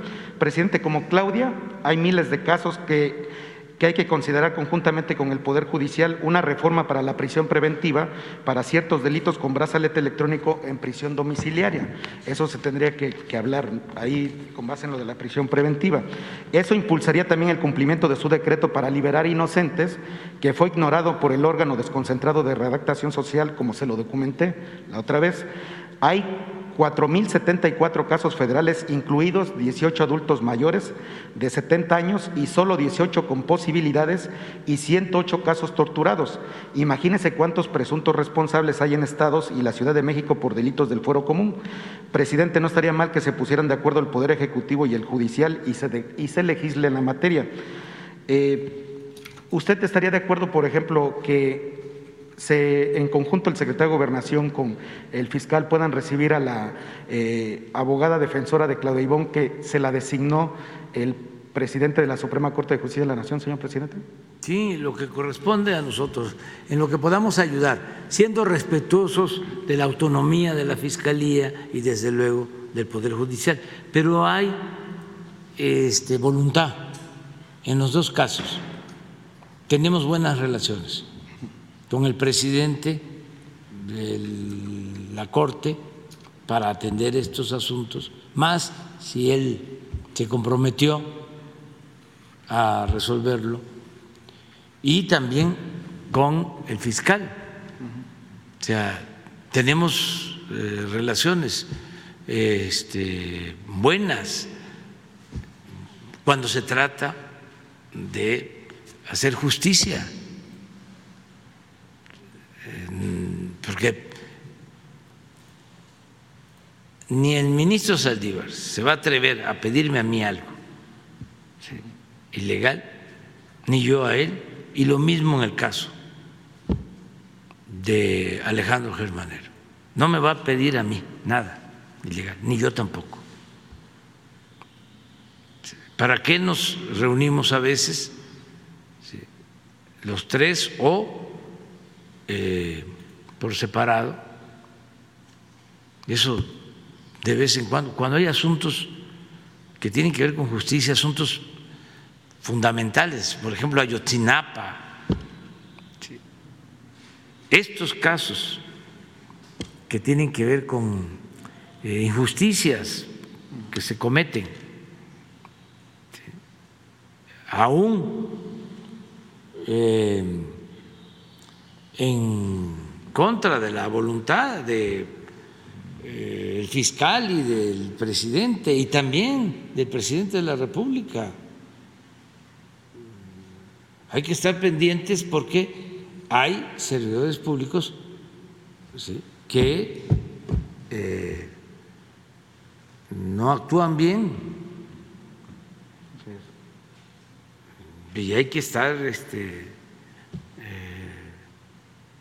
pendientes de ellos y no por eh, este, que hay un servidor público que está cometiendo un ilícito,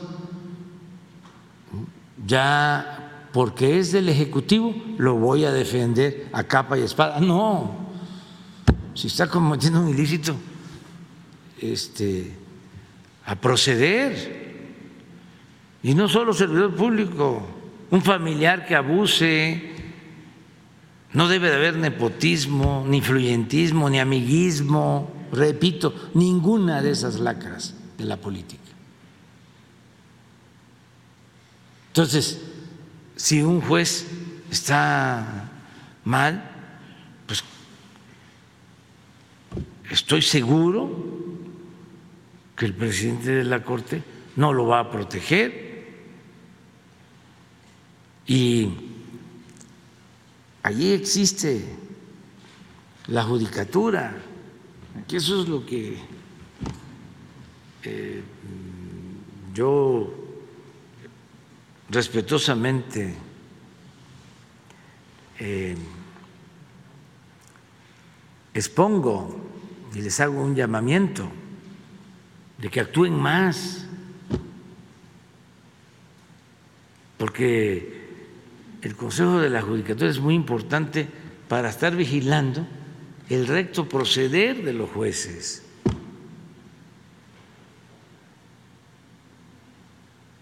Pero no hay nada.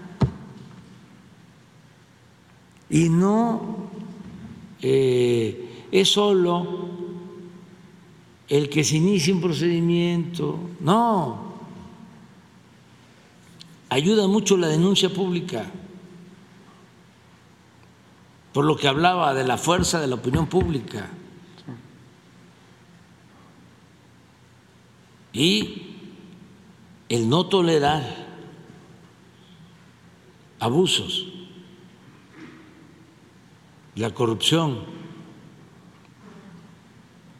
no verlo como algo normal. No, y eso ya se acabó. Eso de que, eh, oye, ¿cómo has progresado? Qué bien que este, estás sacando adelante a tu familia. Ya no vives en Copilco. Este, ya no vives en la Roma, ya no vives, no, ya vives en el Pedregal, ya vives en las lomas. Y muy bien. Y ya no andas en cualquier carro. Ya es de lujo.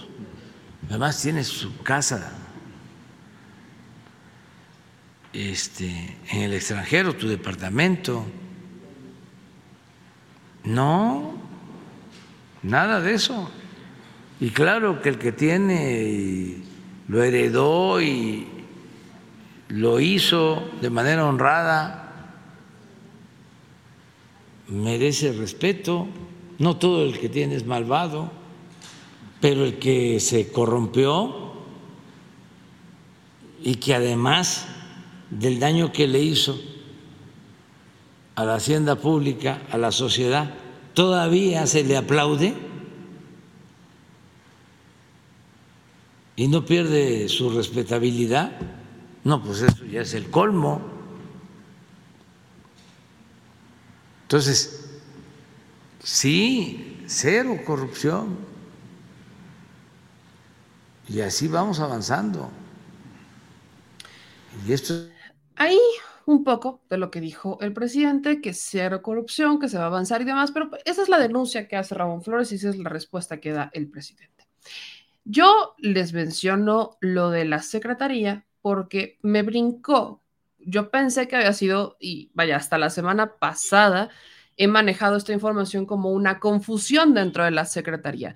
Pero cuando Ramón dice que a él tampoco lo atendió la Secretaría de Seguridad y que lo único que lo atendieron fueron de la Secretaría de Gobernación, por supuesto que brinca, porque ya no solamente estamos hablando de tres casos, sino estamos hablando de cuatro casos, este, en donde el presidente da la instrucción directamente a la Secretaría de Seguridad que atienda estos casos. De hecho, le da la instrucción directamente a la Secretaría Rosa Isela por el antecedente de que ella ya habría logrado una liberación que fue la de otro señor que habría estado eh, encarcelado por ser un homónimo de otro que sí era delincuente. Entonces, Rosa Isela interviene y lo liberan y a partir de ahí el presidente toma la decisión de que todos estos casos relacionados con injusticias dentro del sistema penitenciario las tome la secretaria directamente, Rosa Isela, para atenderlas. Además, porque es la propia Rosa Isela quien ha estado revisando el sistema penitenciario y la que logró que se cambiaran algunos contratos con los penales federales que pues bastante, este, bastante aprovechaditos andaban, pasaditos de lanza con esos contratos.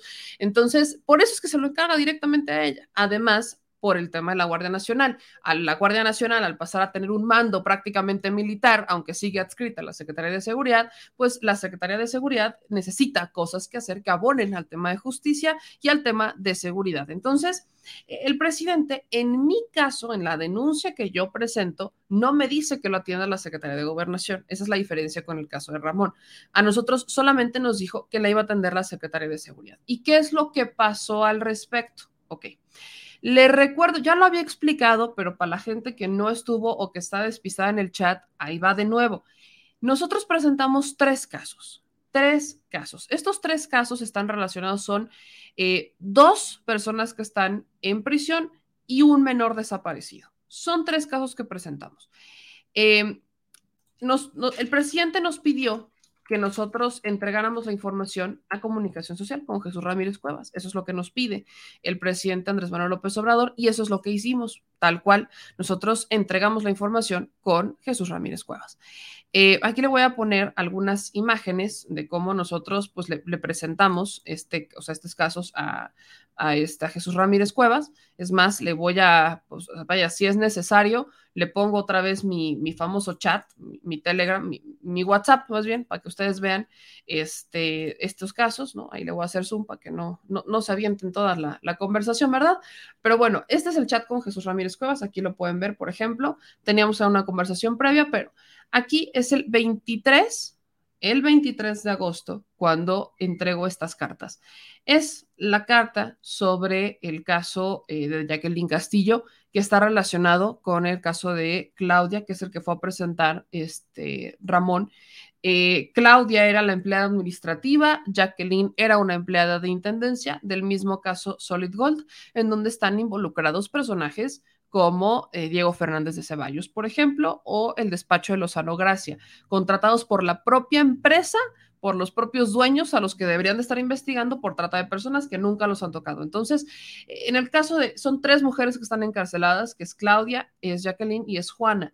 Juana y Jacqueline eran empleadas de intendencia, Juana ya llevaba tiempo, Jacqueline era su primer día y la terminan metiendo a prisión nueve años por trata de personas. En el caso de, este, de, Claudia, ella era empleada administrativa y la terminan metiendo al bote por nueve años. Están en penales distintos. Claudia está en Santa Marta Catitla. Es por eso que este, en este caso llega eh, el ministro Saldívar va directamente a esta prisión y dice que él particularmente va a encabezar la defensa de Claudia, ¿no? Y es cuando le pone un abogado, pero no se ha avanzado, no se ha obtenido mayor avance y lo que ahí denuncia Ramón es que pues no, no se ha avanzado, bueno, que, que sí los atendieron de la Secretaría de Gobernación, pero no de la Secretaría de Seguridad como él habría instruido. Pero yo le mando el caso de Jacqueline y aquí le digo, mando los casos y tengo contactos directos de los familiares y de las víctimas. ¿Por qué hago énfasis en esto? Porque ya me había pasado en una ocasión con Atención Ciudadana cuando lo encabezaba Leticia Ramírez, que ya haré una breve mención del tema, eh, nos pedían directamente los contactos de los familiares y no de los abogados, era lo que nos pedían. Aquí mando la carta que le hacen, o sea, es una carta que le mandan al presidente no es una carta que me manden a mí. Ya habíamos platicado, entrevistamos a la hermana Jacqueline Castillo, entrevistamos a Magali Castillo y tengo contacto directo con su esposo. Entonces, aquí es un primer caso. Luego viene el caso de Daniel. Daniel Benítez, que está preso por el asesinato de Norberto Ronguillo desde 2019. Él solamente era el dueño de una pequeña flotilla de Ubers junto con su hermano este, y su papá. Y ellos van a aportar información cuando se enteran que uno de los choferes que habrían contratado para que se hiciera cargo, o sea, para que usara el, Uber y lo, lo manejara, habría participado en el, asesinato de Norberto Ronquillo. Entonces ellos van, aportan información y al día siguiente van y detienen a Daniel, este, a Daniel Benítez. Detienen a Daniel Benítez, este, porque según las autoridades, él prestó el coche para que se cometiera el delito cuando no tenía ninguna relación con Norberto Ronquillo. Entonces, lleva desde el 2019 preso. Aquí está una carta que también le hace llegar al presidente, aquí está el manuscrito y aparte la transcripción por si no se llegara a entender la letra. Este, y está el contacto del papá, de don Tomás, con quien ya ahorita le platicaré. Y viene un tercer caso, que es el de el menor, este Oscar Gabriel. Este menor fue, ahora, ahora sí fue la presentación de la primera denuncia formal que hacemos sobre ese tema que hemos estado investigando desde hace un par de pues ya meses, ya vamos un poquito más de un año, relacionado con las adopciones ilegales que se dan en Yucatán particularmente, pero que hay una réplica a nivel nacional. Este menor cae en las manos del el DIF del estado de Yucatán desaparece desde hace más de un mes. Las autoridades nunca le avisan a la familia. La familia, por el procedimiento, fue por unos papeles al Estado de México, a Veracruz, regresan a Yucatán, van a atender el caso y entonces le dice la autoridad, después de un mes de tener al menor, que no estaba, que se perdió, que se escapó. Desde ese momento hasta hoy no tienen conocimiento de dónde está el menor, no saben. Entonces, justamente por este caso le piden a la Secretaría de Seguridad que también intervenga. Aquí sí tiene mayor jurisdicción porque estamos hablando de la búsqueda de un menor y que pudiera ver con las autoridades del Estado qué es lo que está pasando. ¿Qué ocurrió? Aquí viene la nota, vienen los documentos, el contacto de la abogada, porque en este caso las familiares no quieren dar contacto directo, están con Dariana todo el tiempo, están pegadas con Dariana, entonces está el contacto de Dariana y están los audios que ya tengo de las familias, ya los puse también en un programa pasado. Aquí está la entrevista de Dariana, la mamá y la tía, que son justamente las que están allá pidiendo al menor y tienen los contactos. Entonces, ¿qué pasa? Eh, me dice Jesús, muchas gracias, ya los están contactando. Acto 2. Miércoles de la semana pasada. Le digo a Jesús Ramírez Cuevas que no se han comunicado, sus familiares, les pregunto, los familiares me están comentando que no se han puesto en contacto con ellos y están preocupados. Me dice, le, están, le han dado seguimiento, o sea, él me asegura que le han dado seguimiento y me dice que el niño está bien y no está perdido. Y me dijo, deja veo. Le pregunto en dónde está el niño y me dice, no lo sé. Esto desató una serie de situaciones en donde yo empecé a preguntarle a todos, a los tres casos, qué es lo que había pasado, qué información tenían, qué no tenían, etcétera. Hablo con Dariana y Dariana me dice que efectivamente la buscaron, pero quiero que usted escuche lo que me dijo Dariana. La conversación con, Jesús eh, se queda literalmente en investigo y comento, investigo y comento, ya no te digo nada más, pero ahí le va. Eh, hablo con Dariana ¿no? Aquí le voy a poner el chat que tengo con Dariana para que vean. estoy hablando con conocimiento, con un cierto conocimiento de causa y no nada más porque se me ocurrió. O sea, no nada más estoy hablando porque, ay, mira, fíjate que no. Este, el mismo miércoles hablo con Dariana y le digo que si la han buscado a la Secretaría de Seguridad, pasé los datos, hice mi mismo recorrido y le mandé, le mandé de hecho la conversación con Jesús Ramírez Cuevas y ella me contesta esto. Hola, meme. Sí me contactaron este, una vez, platiqué con una persona que, no recuerdo que se llama Emma, Eva, algo así, y este, pues quedaron que se iban a volver a comunicar, ya no se volvieron a comunicar, les mandé un mensajito, este, querían saber eh, sobre algunas cuestiones generales de los asuntos de acá de Yucatán, la cuestión de los menores, pero pues hasta ahí. Ahora, con respecto a Oscar, pues no, no, no se volvieron a, comunicar. O sea, no, no, hubo así como que una respuesta. Dijeron que lo iban a analizar, que iban a pasar la información al presidente y ya no se volvieron a comunicar. Le pregunta que cuándo fue eso y me responde esto. Pues del día que me avisaste, manita, ese día fue. O sea, La Secretaría de Seguridad, ¿qué es lo que normalmente pasa cuando hacemos una denuncia? No es la primera vez que hacemos una, denuncia. Inmediatamente alguien se pone en, eh, este, busca a, las personas. Esto ocurre por default. Entonces, este, si es atención ciudadana la que va a manejar el tema, inmediatamente atención ciudadana busca a las personas para avisarles que va a iniciar el proceso, les piden más información, establecen una llamada les dicen algo, ¿no? Siempre pasa esto. En el, de los tres casos que presenté, solamente buscaron a Dariana que fue el caso del menor desaparecido, y la buscan para conocer más sobre el contexto general de los menores en Yucatán, que es un tema mucho más complejo que de hecho le compete al DIF, eh, relacionado con las adopciones ilegales hacia los menores, y le preguntan, bueno, vamos a checar el caso de, Omar. Entonces, le vuelvo a decir a Dariana, ¿no? Eh, le, me contesta Jesús Ramírez Cuevas que el menor no está desaparecido. Yo le pregunto a Dariana que si ella sabe, si la suponga, vaya, lo primero que pensé es que la Prodemefa la Prodemay estaba, busca, estaba ocultando al menor, porque esta es la autoridad que no ha informado el paradero de este menor, es la autoridad que ocultó que este menor estaba desaparecido. Entonces, evidentemente, esto estalla algo que es preocupante y escuché lo que me dijo Dariana. No, yo creo que están, están equivocando la información. El chamaco no ha aparecido porque a las autoridades no lo han presentado subieron un video donde el chamaco dice estupidez y media y que él está bien y que no sé qué, y ya las autoridades se están justificando por eso, pero él no ha aparecido. Ante las autoridades nadie lo ha presentado y no sabemos dónde está. Es increíble que estén manejando este tipo de información, incluso en instancias federales. Qué preocupante, la verdad, todo esto. Ella lo eh, presentó un video, el que te mandé de la señora eso, a los dos días hicieron que el chamaco, según subiera un video donde él vuelve a hablar de la mamá y donde ya el chamaco se le ve mal porque bien no está. Yo no sé quién puede decir que él está bien si él está amenazando que se va a suicidar. ¿Cómo pueden decir algo así?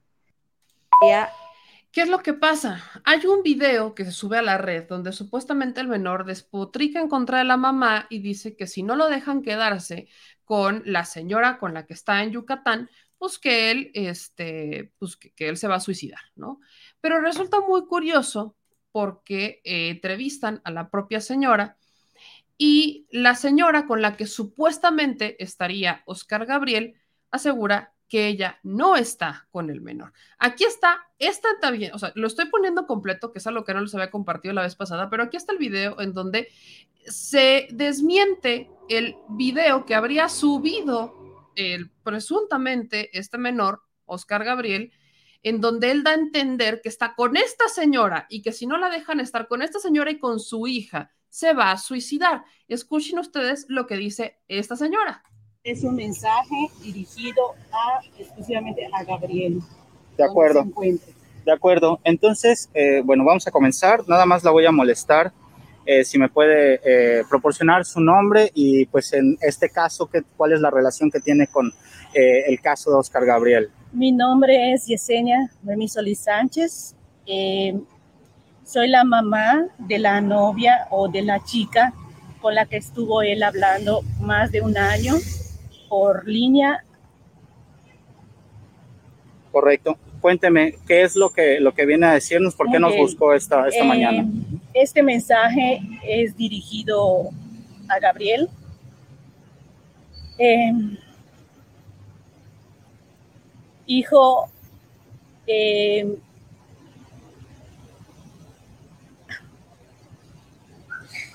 tengo, tengo muchos sentimientos encontrados. Este, estarás preguntándote por qué hasta ahora doy señal de interés, de preocupación. Eh, la última vez que nos vimos fue cuando se dieron los sucesos y fue en el Proneday.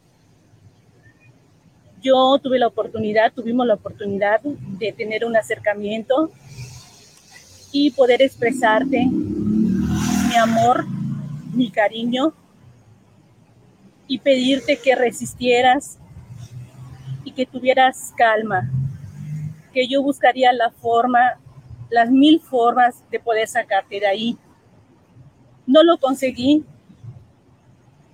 Perdóname. Tú lo hiciste solo, por tu propio pie. No te juzgo. conozco tus razones. Yo, Yesenia, quiero expresarte que lamento todo lo que ha estado sucediendo, lo que sucedió, pero creo que no es tarde, hijo. Donde quiera que estés, háblame, habla conmigo, haz valer tu integridad, tu voz y tus decisiones. Cuando me refiero a integridad, me refiero a que él tiene derecho a recibir, eh, a ser escuchado, a recibir atención médica, educación, cosas que han sido limitadas a causa de todo esto. Eh, te pido por favor, eh, si quieres hablar conmigo, te dejo, te, dejo, ah, te hago saber mi número, que es el 9990. Ahí se la dejo. Eh, esta es la respuesta de esta señora. Recordarán el caso, si no lo recuerdan, está en el canal de YouTube. Este, este menor tiene 15 años, estuvo durante más de un año hablando con otra chica de Yucatán, se hacen novios a través de línea y entonces la mamá y la chica invitan a este joven a que se conozcan oficialmente, pero que vayan a Yucatán, le abren las puertas de la casa y demás. Entonces, eh, la mamá de Oscar y Oscar van a Yucatán, conocen al señor y demás, y hubo ciertas actitudes que a la mamá de Oscar le preocuparon y que no vio bien. Entonces dice que pues se retiran, se regresan y Oscar Gabriel se puso un poco berrinchudo porque él quería estar con esta señora y con su hija, él quería estar allá. Y eh, ¿qué pasa con Oscar Gabriel? Bueno, pues que se escapa, se va a Yucatán y denuncia a la mamá eh, de que la mamá lo maltrataba, de que la mamá eh, lo, lo, agredía y demás. ¿Y qué ocurre con la Prodenay? Ya sabemos, se extraen al menor y se llevan al menor a la Prodenay, violando el proceso porque el proceso cambió en 2019 y establece que primero tienen que mandar al menor con una, alguien de la familia este, ampliada, porque siempre deben de resguardar al menor con la familia, y que de no existir absolutamente nadie, entonces lo pudieran meter al CAIMEDE, el famoso albergue en donde violan y matan menores. Entonces, este, el menor denuncia a la mamá, porque se quería quedar con esta señora y con la hija, se lo, extraen del Prodena se lo llevan al CAIMEDE, y ahí está mientras la mamá evidentemente tiene que viajar y buscar y demás los papeles para apelar y pelear por su hijo. Entonces, en este proceso, pues el menor se escapa. ¿Y cuál es el video y por qué le estoy poniendo todo esto? Porque lamentablemente parece que las autoridades se dejaron llevar por este video que se subió a las redes sociales hace un mes. Este video eh, se sube a esta cuenta que tiene 29 suscriptores. Este no tiene tags, no tiene absolutamente nada. Eh, aquí, obviamente, hay varias, este, varios comentarios, ¿no? Donde dicen cuando ponga su cara y se grabe el mismo, diciendo esto se los creo dice Eduardo Paredes, que en el minuto tal dice el nombre de la chica, la cual dijo que no diría por seguridad. Luego dice que el que llegue a ver este mensaje, yo conozco a este niño y a su familia, no saben lo mal que la está pasando, su tío llorando y ha sido lo peor de su vida, que este niño salga, que lo trataron mal, eso no es verdad, fue tratado de la mejor manera y que se dejó manipular por una niña y su mamá de la niña diciendo que no estudiaba, es una mentira, él estudiaba en línea y conocía a la niña por medio de internet, ni la conocía en persona. Qué peligro en poner a su mamá sin saber el tipo de personas que eran. Luego hay otra, vaya, hay varios comentarios, ¿no? Entonces ya sale un video donde, este, cuando y explican, donde dice que está bien, está en algún lugar para que vean que su mamá es una mentirosa. O sea, hay varios comentarios, pero yo le voy a decir una cosa, independientemente de si el tema contra su mamá es cierto o no, este menor estaba bajo un proceso para investigar si era cierto o no. Y el menor se escapó y las autoridades no tuvieron la delicadeza de irlo a buscar. Eso es lo que pasó escuchen un poco de este video en donde nunca sale su rostro, solamente sale la voz de un menor, en donde dice que supuestamente está en algún lugar, ¿no? Y, suben este video donde presuntamente él está en algún lugar, ¿no? Que está en algún lugar y que supuestamente está bien, ¿no? Que supuestamente es, es un mensaje que dura más de una hora, es un mensaje de más de una hora, en donde supuestamente él está bien, y dice que está en algún lugar y suben esta, este video, que supuestamente está en algún lugar y ponen esto. Entonces, cuando Jesús Ramírez Cuevas y ponen esta foto, que es, es interesante que pongan esta foto porque esta foto perfectamente la pudieron haber sacado de las conversaciones que tenían la menor con él. O sea, eh, aquí lo que pasa es que no se está investigando, y es a lo que estoy llegando, no se está investigando absolutamente nada. Y el no investigar y el no buscar al menor es preocupante. Entonces, que Jesús Ramírez Cuevas me diga que el menor no está desaparecido y que está bien, y coincide justamente con este video que no tiene ningún tipo de validez porque nunca se ve al menor nada, no sabemos si es el menor siquiera. Vaya, e, estamos ante una situación preocupante porque entonces, desde la, supuestamente era la Secretaría de Seguridad la que se encargaba de verificar esto, si la Secretaría de Seguridad se dejó llevar por este video y por lo que le dijeron las autoridades a las cuales denunciamos, pues entonces, ¿de qué estamos hablando? Escuchen un fragmentito de este video y pues ustedes Las cosas, como las estoy diciendo aquí, son como son. No hay otras interpretaciones y que lo quise decir de una u otra forma, no. Las cosas, como las dije aquí, son como son. No traten de buscarle cinco patas al gato, ¿ok? Bueno. Escuchen. Bueno, soy Oscar Gabriel González Fernández. Tengo 15 años ahorita mismo. Nací el 15 de mayo de 2007 y pues hace poco que llegué aquí me vengo enterando de que en varios artículos, en varios directos, lives, para que entiendan, Mi mamá anda diciendo mentiras y verdades a medias de lo que en verdad pasó. Y pues, bueno, esto lo contaré por partes. Así que bueno, hace más de tres meses, y en ese entonces no había yo, acordamos junto con su mamá de ella. Muchos meses antes a ella la bueno, llevaba conociendo como un año y medio más o menos.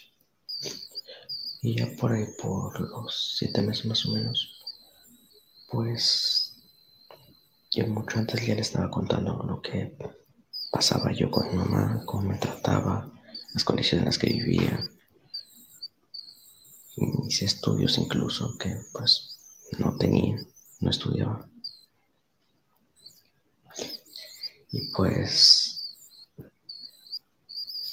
acordé, bueno, planeamos junto a ella y a su mamá, pues que fueran allá a, Jalapa, Veracruz, para pues para convencer a mi madre de buena forma, de buena manera, de que vayamos allá a Yucatán y que nos quedáramos allá, para que pues obviamente tuviera una mejor calidad de vida y más oportunidades que Jalapa Veracruz. Pues el día llegó, ¿no? Como hace dos, tres meses fue que pasó. Llegaron, yo le avisé antes que ahora sí sí iba a pasar preparé todo y cosas así, pues llegaron. Yo pues me encantó la hora que estuvieran ahí y hablaron, no sé, sobre que yo me quedara allá. Mi mamá y Yesenia, o sea, la mamá de esta chica, que no voy a mencionar su nombre por razón de seguridad mencionó el de Yesenia porque ya veo que ya lo han mencionado. Y pues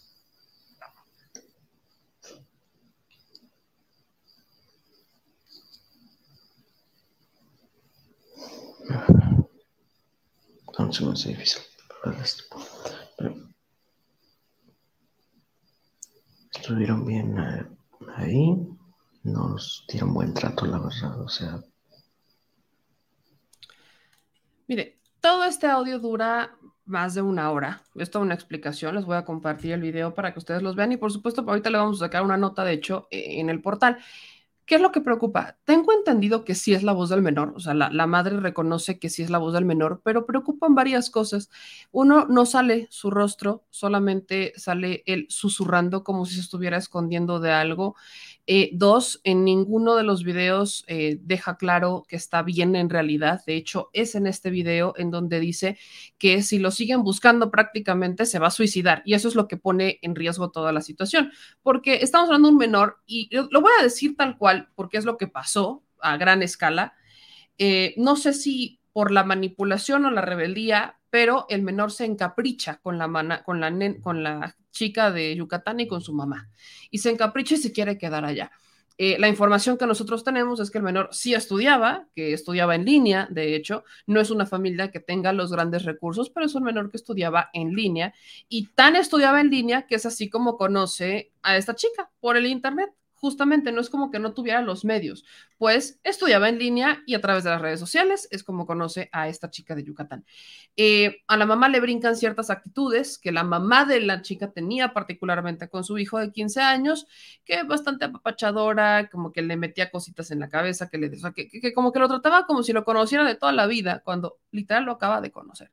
Entonces, el menor se encapricha y decide regresarse a Yucatán, eh, denuncia a la mamá y termina en el CAIMEDE, se escapa el CAIMEDE. Si este audio es cierto, entonces Yesenia miente, que es la señora que vimos hace un momento decir que no tenía idea de dónde está el menor y que solamente desea que está bien, porque este menor lo que quiere es estar con Yesenia y con la hija de Yesenia. Entonces, Yesenia dice que no sabe en dónde está, que no tiene la más mínima idea y que pues ella cree todo lo que está denunciando el menor. Y lo voy a poner como es independientemente de si es cierto o no lo que el menor está diciendo sobre su mamá, el menor era educado o fue, vaya, creció al lado de una tía, la hermana de la mamá, que es quien está más afectada incluso por todo lo que está pasando, porque ella es la que prácticamente cuidaba al menor mientras la mamá trabajaba. Entonces es como el hijo de su tía. Entonces, la autoridad viola el proceso, como siempre, y en vez de buscar una familia extendida, que es hacia arriba, ascendente, abuelos y después tíos, etcétera, termina llevando al menor a este albergue. Este menor se escapa, nunca dieron aviso de que se había escapado el menor, jamás dieron aviso. Entonces, la autoridad está violando incluso la propia legislación, la propia ley. No informa sobre la desaparición del menor y no lo están buscando o están ocultando que el menor está ahí. Sea cual sea, el menor está bajo un procedimiento de investigación junto con su familia para averiguar si efectivamente existían violaciones en su contra o no. O sea, eso es lo que debería de preocuparnos acá, que no podemos saber cuál versión es cierta, si la de Oscar Gabriel o la de la mamá de Oscar Gabriel, porque el menor está desaparecido y nadie lo busca. Entonces, si la autoridad federal me está diciendo que el menor ya apareció, pero no me dicen dónde está, yo inmediatamente me acuerdo de este video y me acuerdo de lo que está pasando y lo que están diciendo las autoridades. Entonces, ocurrió lo que ocurre, lo que ya nos había pasado alguna vez, cuando la propia Dariana lleva estos documentos denunciando las violaciones en el CAIMEDE y lleva este documento a la Secretaría de Gobernación, entonces encabezada por Olga Sánchez Cordero, y literalmente Olga Sánchez Cordero lo que hizo fue acusar a Dariana con la institución a la que había denunciado no tiene lógica. O sea, no estamos denunciando a un político, no estamos denunciando a un particular, no, estamos denunciando a una institución a la cual le están poniendo sobre aviso y a la cual le están creyendo. Le están creyendo al que estamos denunciando en vez de hacer una investigación para ver quién tiene razón y qué es lo que está pasando. Esto es lo que detona lo que les estoy diciendo que me preocupa que no se está atendiendo el caso y que no se está buscando a Oscar Gabriel o que no se está informando qué es lo que está pasando. Ese es mi tema, que tristemente estamos ante una situación en donde no tenemos luz en el camino porque nadie nos dice qué es lo que está pasando. Le acabo de preguntar a Dariana si ella volvió a recibir algún tipo de atención, si la buscaron y demás. Aquí está el mensaje que le acabo de mandar, que si ya le volvieron a hablar y me dijo lo siguiente. No, manita, no se sabe nada, ni se han comunicado, no se volvieron a comunicar, para nada. ¡Tarán! No se han vuelto a comunicar absolutamente nadie y no apareció el menor. Pero alguien le dijo a Jesús Ramírez Cuevas que el menor ya había aparecido. Y yo le pregunté y no me ha respondido, ¿eh? O sea, no, no he obtenido ninguna respuesta. Por eso es que estoy diciendo que hay un limbo y eso es lo que molesta, eso es lo que preocupa que está este limbo y viene una desobediencia porque el presidente dio una instrucción directa que es que se atienda el caso y no se está atendiendo ninguno de los tres. Ahora, el caso de don Tomás. Le decía que son tres casos los que presento. Hoy, aquí viene, aquí viene, ahora sí que el otro lado de la historia. ¿Qué es lo que pasó? El miércoles, justo fue, también el miércoles, le, le pregunto, o sea, estaba platicando con don Tomás y me dice lo siguiente, que Tomás es el papá de Daniel Benítez, y me dice, ya me llamaron de la secretaría, pero fue circunstancial porque preguntaban por Margarita del caso del joven Oscar de Yucatán. Les dije que soy quién soy y de qué caso. Me atendió el licenciado Miguel Ángel Urrutia. Me dijo que lo comentaría con la secretaria Rosa Isela y que mañana me llamarían nuevamente. O sea, mezclaron casos. Le hablan de la Secretaría de Seguridad a Tomás Benítez del caso Daniel Benítez para preguntarle del caso Oscar Gabriel. Eso es lo que hicieron. Yo mandé las cartas, las entrevistas, la nota, la investigación. Mandé quién era el responsable de cada caso y con quién. Yo lo mandé y se los acabo de enseñar. Y de la Secretaría de Seguridad le hablan a Tomás Benítez. Y le, le preguntan sobre el caso de Oscar Gabriel de Yucatán, algo que nada tiene que ver, nada tiene que ver. Obviamente aprovecha a don Tomás para exhibir su caso, aprovecha para platicarles y lo que dice don Tomás es que, aquí viene la respuesta, me dijo que ya le estaban dando seguimiento al caso de Oscar desde la semana pasada. Seguimos en contacto. Pasa. Y aquí me vuelve a decir, aquí seguimos en espera de la llamada de la secretaría, aún no les llaman. Y me dice, hace un ratito, y aquí está el mensaje. Hace media hora me llamaron de la secretaría y al contestar solo se escuchaban unos ruidos. Ya no me volvieron a llamar. Quizá más tarde, pero hoy es día de visitas en el reclusorio de 10 a 3 de la tarde y no me permiten ingresar con celular. Saldré como a las 3. Ojalá que me llamen después de esa hora o mañana. Mezclaron los casos. Y del caso de Daniel ni hablamos, porque a él ni siquiera le han hablado. O sea, desde el caso de, de, Jacqueline ni siquiera le han hablado. Aquí tengo el, este, el, mensajes, los mensajes con, con, su esposo, con el esposo del, del caso de Jacqueline. Y justamente aquí viene lo que le platico. Le hablo el miércoles de la semana pasada y le digo que si ya lo buscaron de la secretaría, que si ya se comunicaron con ustedes, me dijo que no. Entonces, él sigue publicando en Twitter justicia para Jacqueline Castillo porque nadie, lo nadie se ha comunicado con él. Está etiquetando ya directamente a la Secretaría de Seguridad, está etiquetando a la Secretaría Rosa Isela, está etiquetando a todo el mundo, pero nadie le ha hablado y dice, se me hace raro, ni a ella, ni a, ni a él, ni a su cuñada. Ni a él, ni a su cuñada. Ellos obviamente continúan con la, este, con la parte legal, ¿no? Porque están buscando una defensa. Recordemos que ellos estaban bajo la asesoría de este, el jefe Diego, entonces imagínese usted la, la, tragedia entre la que estaban, así que pues están, están justamente, ellos continúan con el proceso legal, pero pues aquí nada más yo les pedí que me avisaran y justo lo que me dijo es que, pues la esposa obviamente ya está desesperada porque el juzgado ni sus luces, ni sus luces. O sea, no, hay nada, cero. Entonces, cuando digo que desde la Secretaría de Seguridad están eh, desobedeciendo una instrucción del presidente, lo digo por esto. Les acabo de explicar tres, tres momentos, tres evidencias en donde les estoy diciendo que se desobedeció una instrucción. Me decían, es que la secretaria tiene muchas cosas que hacer. Sí, claro que tiene muchas cosas que hacer, pero confundieron ya un caso. Dentro de todas las cosas que tienen que hacer, ya confundieron un caso. Ya dijeron que había aparecido un menor sin siquiera saber en dónde está el menor, pero dijeron que había aparecido. Entonces yo estoy preguntando quién les dijo que ya había aparecido, de dónde sacan esa información. Y pues no, no, cero nada, no me han dicho absolutamente nada. Este, ya no me volvió a responder ni siquiera Jesús Ramírez, entonces me dijo, estoy en eso, estoy averiguando, ya no me respondió. De la Secretaría de Seguridad están, eh, están constantemente buscando a otras personas que nada tienen que ver con el caso de Oscar, no están buscando a Oscar. Entonces, ¿qué esperan que diga? O sea, sí, ¿qué, qué esperan que diga? Porque no, no tengo elementos para decir que desde la Secretaría lo están haciendo bien. Y Ricardo Nasta, no me voy a dedicar a la gestión, ya lo hice durante muchos años y si no te, mira, por algo vienes a este espacio, así que te agradezco mucho que contribuyas a venir a este espacio, Ricardo Nasta, para este, informarte, porque veo que te informas bastante bien al vernos a nosotros, así que qué gran elección has realizado el día de hoy, Ricardo Anasta.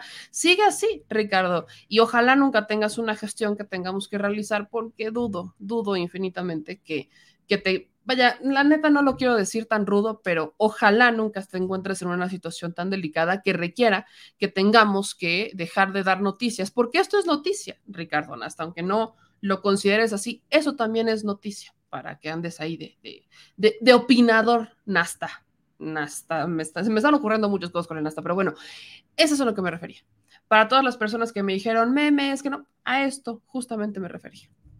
Hay una desobediencia a la instrucción del presidente López Obrador, no solamente fue por lo que dijo Ramón, sino que estoy hablando de tres casos en particular tres casos en particular. Entonces, me queda claro que hubo una confusión, me queda perfectamente claro que hubo una confusión, así que yo esperaría que esta semana se aclare la confusión, porque pues bueno, vamos a ver qué pasa. Voy con algunos de sus comentarios. Dice Onyx, bien por ti, me gracias por ser un base de apoyo este, para las familias que no tenemos voz y el dinero para movernos. Este, acá me dicen en otros comentarios, Erika, para los que dicen que la secretaria tiene mucho trabajo que hacer, pues ese es su trabajo. ¿Qué esperaban? Es parte de su trabajo. miren, yo no estoy diciendo que lo resuelva. jamás dije que quiero que ya lo resuelvan. No.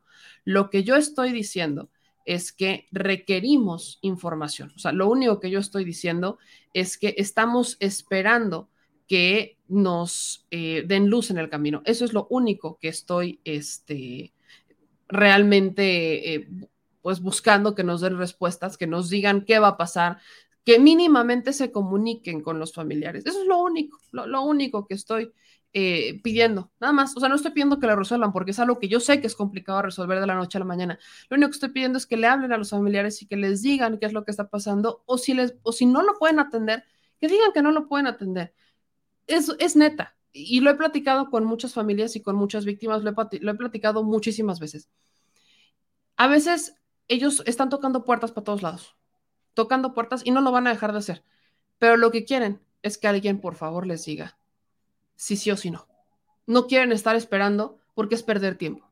Eso es lo que pasa, están perdiendo tiempo, esperando que alguien los ayude. Entonces están tocando puertas, tocando puertas, tocando puertas, tocando puertas, tocando puertas, tocando puertas, tocando puertas, y llegan a la puerta más grande, la tocan y están sentados esperando que les digan algo, y están sentados, y están sentados, y están sentados, y están sentados, y, y están sentados.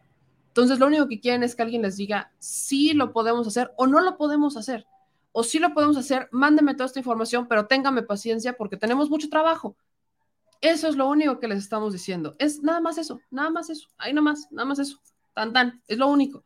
No es donde estamos diciendo, ya lo resuelvan ahorita. Jamás lo he dicho y por eso lo dejo completamente claro. Entonces, eh, las familias están desesperadas, llevan más, o sea, llevan años encarceladas y el menor ya va para dos meses desaparecido y nadie lo busca. Entonces, ese es el punto al que quiero llegar. Ese es el pregunta, ese, es el, nada más es eso, nada más es eso.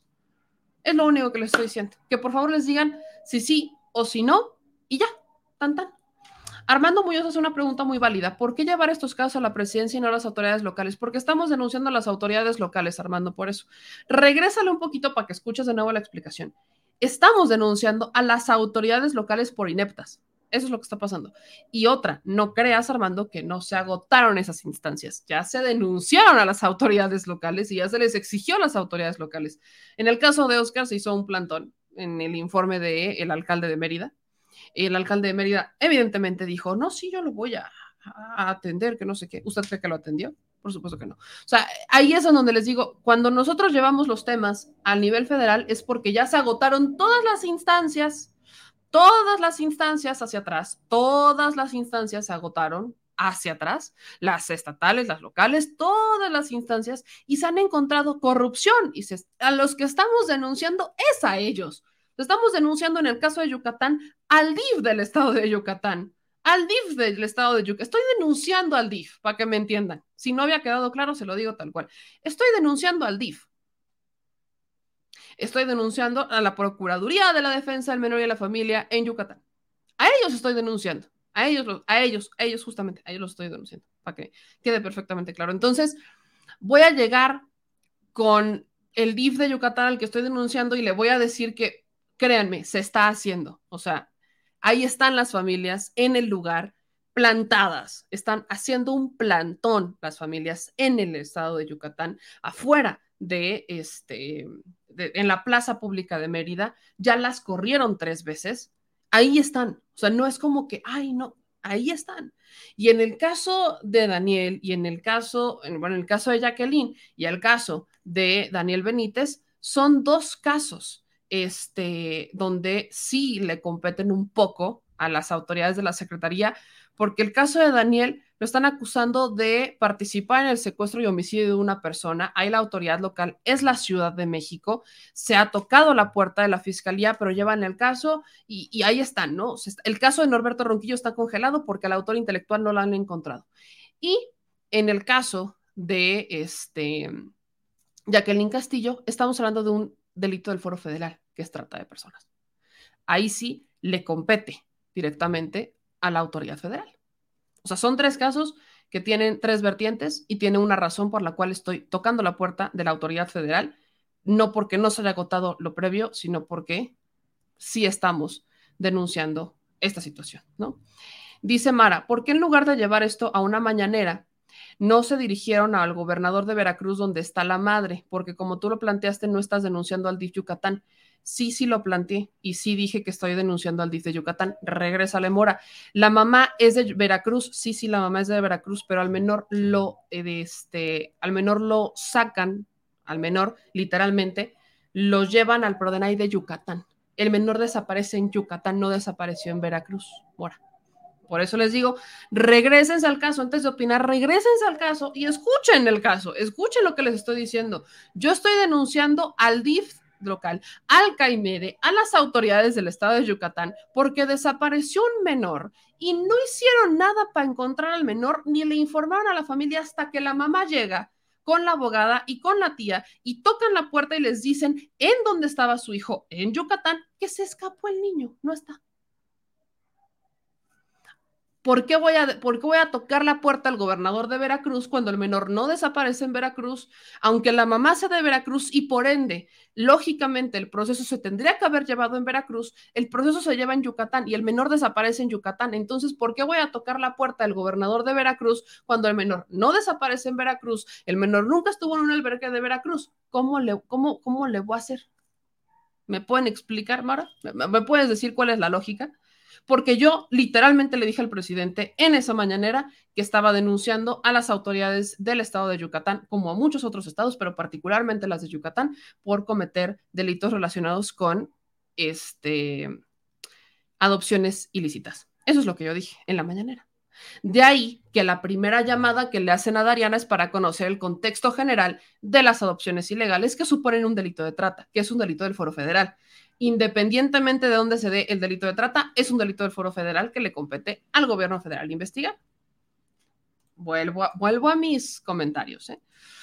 Este, luego nos dicen aquí en otros comentarios, ¿y por qué tocar a presidencia? Ya lo expliqué, Mora. Va de nuevo, Mora. Porque son delitos en donde dos al menos uno corresponde al delito de foro federal, el segundo es una investigación que puede dar con un delito del foro federal, que es la desaparición del menor.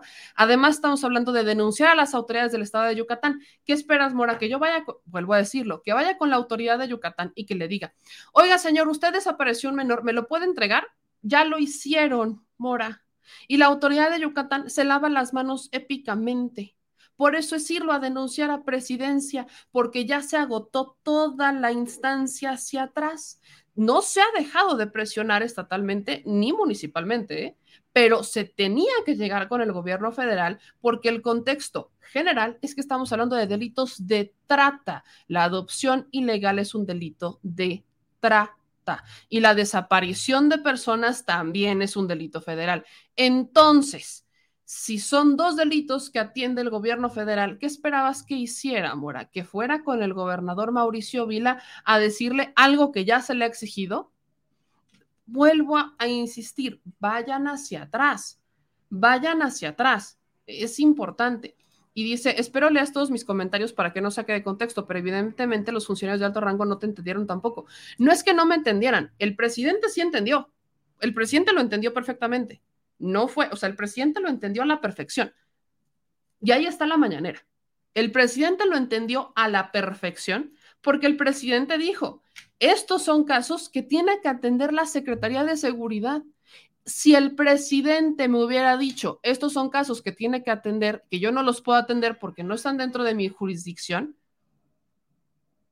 perfectamente, o sea, el presidente sí lo entendió, porque incluso el presidente sabe perfectamente bien del delito que le hablo, que es de adopción ilegal, lo conoce bien, sabe de lo que le estoy hablando, lo sabe perfectamente. Entonces, el presidente fue el que da la instrucción de que lo atienda la Secretaría de Seguridad porque justamente, y vuelvo a mi antecedente, ya la Secretaría de Seguridad está encargada y lo da a conocer el presidente López Obrador en una mañanera, cuando hablando de la Guardia Nacional dice que la Secretaría de Seguridad es la que se va a encargar de los temas relacionados con las injusticias de los presos. Eso lo dijo el presidente hace varias mañaneras y lo dice porque la Guardia Nacional ahora va a pasar directamente a este va a pasar a, las fuerzas de este, las fuerzas armadas. Entonces, al hacer eso, el gobierno federal lo que está buscando es, bueno, vamos a que funcione directamente con la Secretaría de Seguridad para que atienda esto. Da el antecedente de cómo la Secretaría de Seguridad estuvo, de hecho, este, pues liberando a varias personas que ya tuvo un caso, particularmente lo rescataron hace unos días en la mañanera. Entonces, de ahí que el presidente ya le había asignado a la Secretaría de Seguridad, a toda la institución, que se encargaran de tener estos casos. De ahí viene. O sea, no es algo que a mí se me ocurriera porque dije, lo voy a denunciar. No, o sea, es algo que ya venía con un antecedente, con instrucciones claras del presidente. Revisen las mañaneras y justamente ahí se van a entender. Entonces, las Fuerzas Armadas son las que ahora, bueno, la Sedena, las Fuerzas Armadas, la Secretaría de la Defensa Nacional, es la que se va a encargar de la Guardia Nacional, se queda con esto, que es la discusión que está en el Senado, que por cierto ya Ricardo Monreal dijo que se va a ir a comisiones, se les dijo y se les avisó, se les dijo y se les avisó que este, que Monreal iba a, no, no le iba a poner tan fácil, no la iba a poner tan fácil, entonces ahí, ahí el, el presidente pues este, va, se va a topar un poquito con un bachecito con el tema de la Guardia Nacional, haciendo un breve paréntesis, justo porque Ricardo Monreal la va a mandar a comisiones, que dijo que había sido un planteamiento general, pero yo lo dudo, pero bueno, total. Este, Jonathan Smith, a ver, ¿por qué no fuiste con Biden y con la ONU? Me preguntaban ahí que por qué no me iba con instituciones internacionales. ¿Por qué? Porque estamos hablando de la desaparición de un menor que se dio hace dos meses. Entonces, yo sí pregunto, ¿con quién quieren que vaya? Yo, yo sí pregunto, ¿eh? Yo sí pregunto, ¿con quién quieren que vaya? Y por, cuando me preguntan que por qué no cuestiono al gobernador, pues porque no me quiere dar la entrevista. Llevo más de un año pidiéndosela.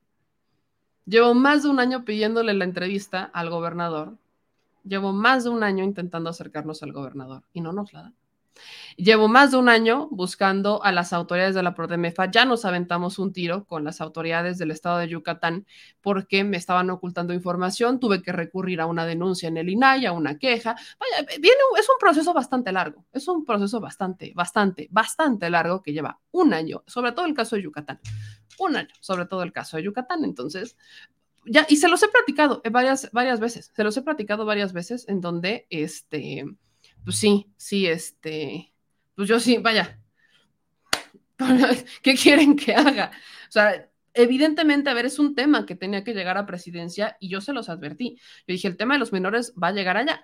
Eh, el caso de este menor de Yucatán, pues ya le empieza, a, ya, empieza este, a, competir y no me estoy enojando. Me apasiono cuando respondo, sobre todo cuando me hacen preguntas que ya, vaya, que la, la inmensa mayoría ya sabe las respuestas porque viene siguiendo, quizás es un tema de cuestionamiento nada más. Yo sé que Mora no lo está haciendo en mala onda, me queda perfectamente claro.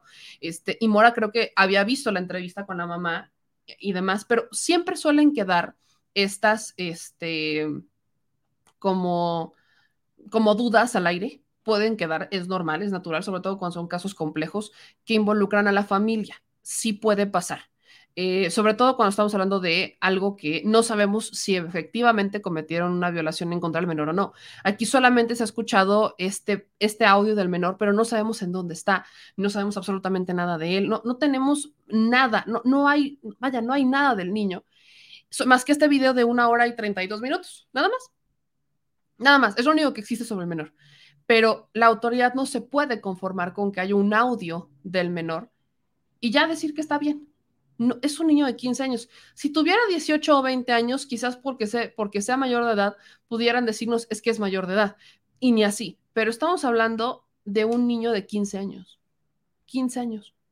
15 años.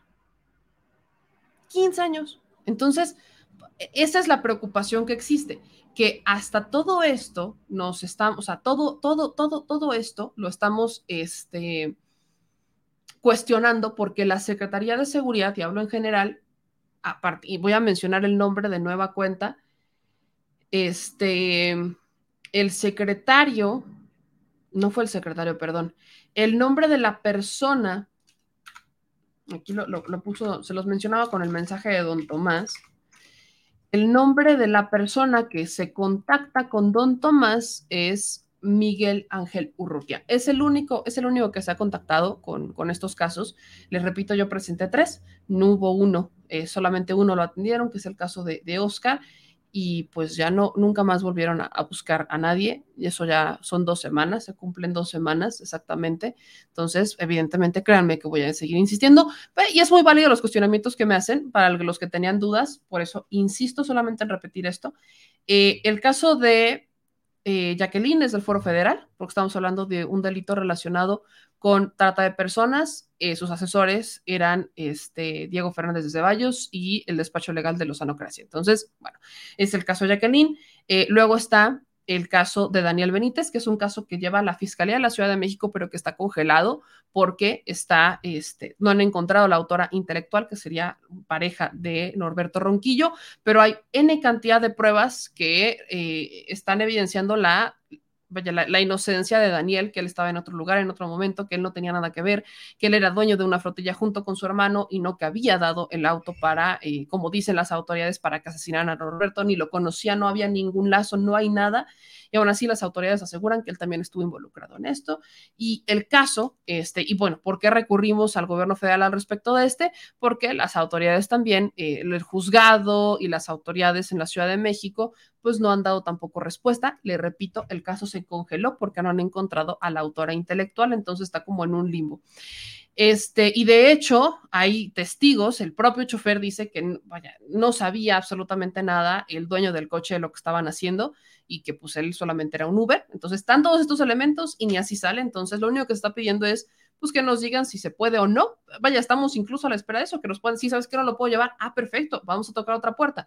Pero no es que no se hayan tocado las puertas de este, la Ciudad de México, porque sí se han hecho, y en el caso de Jacqueline Castillo, también se han tocado las puertas de la Ciudad de México, porque aquí también se dieron el caso, pero llevan nueve años el caso congelado y están en prisión preventiva de oficio, y pues es un delito que ahí sí es del Foro Federal porque la acusan de estar involucrada en trata de personas.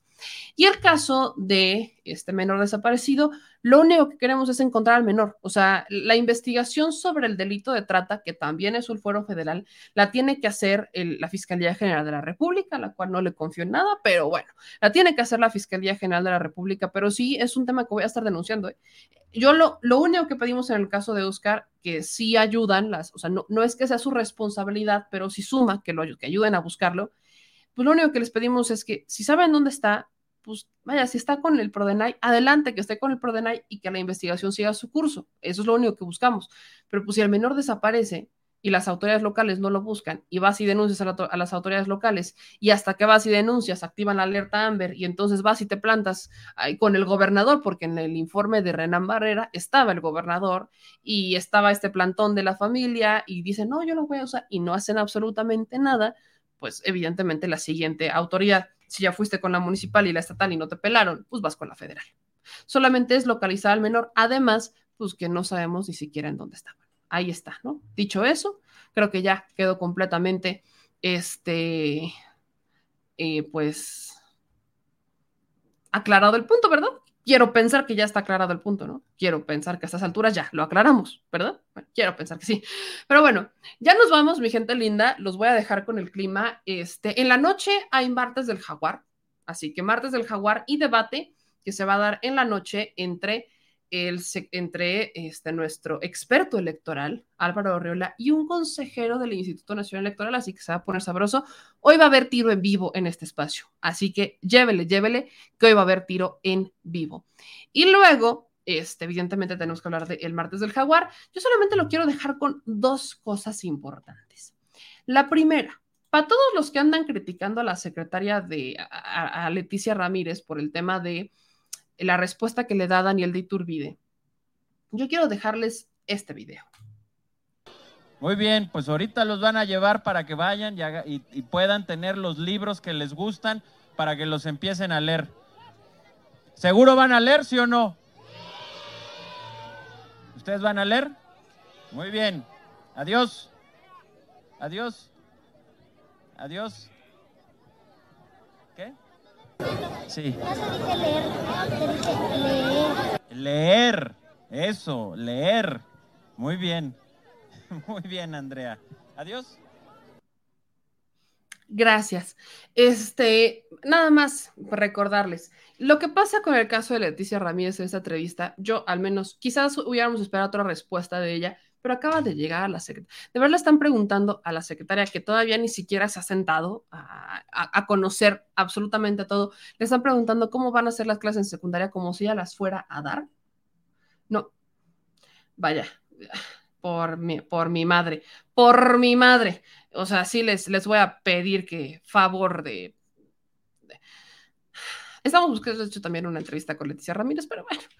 Ah, mi madre, solamente recordarles, secretarios de seguridad, al que nunca cuestionaron por decir esto, porque nunca lo cuestionaron. Nada más me acuerdo que todos le hicimos memes, menos los medios de comunicación ahí sí, calladitos, ¿eh? calladitos, calladitos, ahí nada más, tan, tan, tan, tan, listo. Este, y eh, quiero agradecerles a todos los comentarios. No me enojo, nunca me han visto enojada nunca, y espero que nunca me vean enojada, pero sí me apasiono cuando estamos dando este, explicaciones. Así que si alguien se sintió ofendido, una disculpa, no es mi intención, no me enojé, solamente quiero aclarar este punto. Tengo un carácter muy apasionado, sobre todo cuando hago explicaciones de temas que me metí al 100% y temas de injusticias, sí es como de, ¡ay! Déjenme, les contesto y les explico. Pero bueno, ya saben cómo soy, si ya saben cómo soy, ¿para qué me invitan? Pero quiero aprovechar para este, responderle aquí, a agradecerle a Mustang07 que nos mandó 20 dólares de super chat eh, Marta Patricia dice, buen día, meme, te seguía, pero creo que está perdiendo el piso y mira que eres muy inteligente. Me han dicho eso dos veces, me gustaría que me dijeran eh, cómo, por qué lo sienten, sería muy bueno esta retroalimentación. Hay algunas personas que me mandan por mensajes que cuando empiezo a hacer críticas, pues entonces pierdo el piso. No, yo no creo que hacer críticas sea perder el piso. Cuando las críticas se hacen con fundamento y se hacen críticas constructivas buscando solucionar y no atacar, bueno, creo que tiene una razón de ser y lo acabo de explicar. Espero que no sea ese el caso de Marta Patricia Y de muchas otras personas. Bueno, solamente he visto estos comentarios dos veces en realidad. Entonces, me gustaría que me dijeran por qué sienten eso para que pues veamos de qué se trata. Pero si me salen que es por hacer cuestionamientos como el que acabo de hacer a la Secretaría, por piedad. No, criticar no es perder el piso, es parte de mi chamba. Eh, dice Karina, me, me, están atacando a Leti, es justamente lo que les ponía, ¿no? Eh, por Televisa, donde se le van a la yugular, Daniel de Iturbide debió hacer la entrevista con una sola cámara y no editar para que no existan malos entendidos. No es un tema de cámaras, Karina. Eh, la respuesta que da Leticia Ramírez la cortan, pero Leticia Ramírez dice, no te puedo contestar eso en este momento. La forma en la que lo dice es lo que, lo que motivó a la crítica, que lo dice de forma muy inocente. Entonces la quieren hacer pasar como una persona que no sabe. Perdón, lo insisto, ella acaba de llegar. Dejen que se siente, dejen que revise absolutamente todo el plan educativo. Literalmente se estrenó hace dos semanas.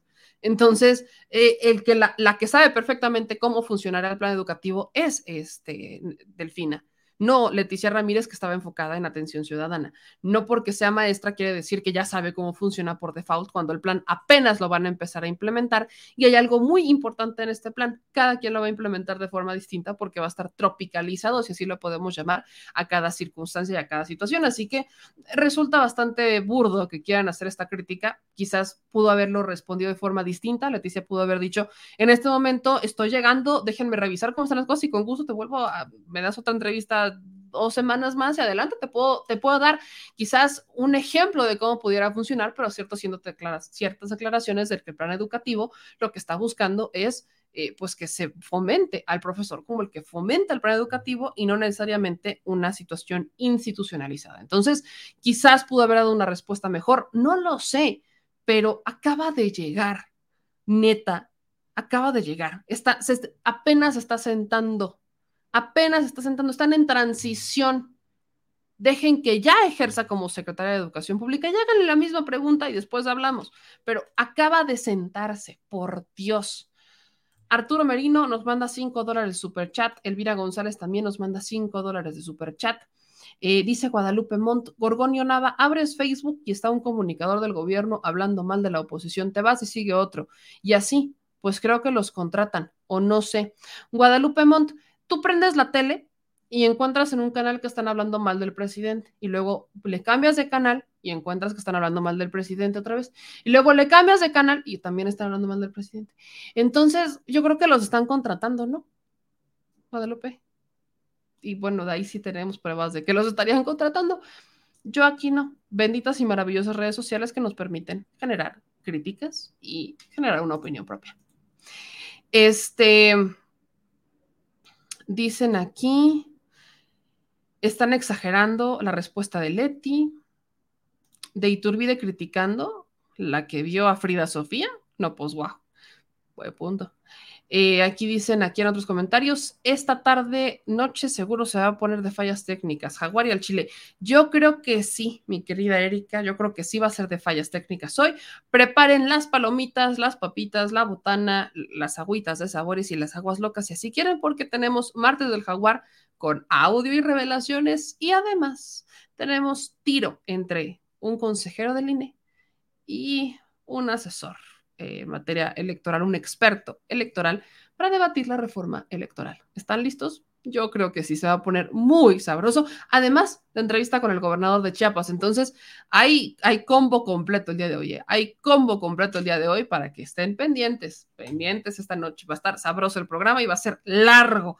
Hoy sí les voy a decir que va a ser largo, largo, largo, largo, larguísimo. Me dicen que revisemos el Twitter de la, de la gobernadora Laida Sansores, no vaya a ser que ya nos canceló Laida, porque me voy a molestar, me, voy me, va a dar la frustración, me va a dar la frustración, pero... Ah, changos. Olvídenlo, olvídenlo. va a haber debate y entrevista con el gobernador de Chiapas. Corte y queda. Dice la gobernadora Laida Sansores, anuncio importante del martes del jaguar. Después de una larga reunión con el abogado, hemos decidido no tocar el tema de Alejandro Moreno. Tenemos audiencia el día 19 de este mes para resolver el amparo que él interpuso para impedir que expusiéramos la información que tenemos.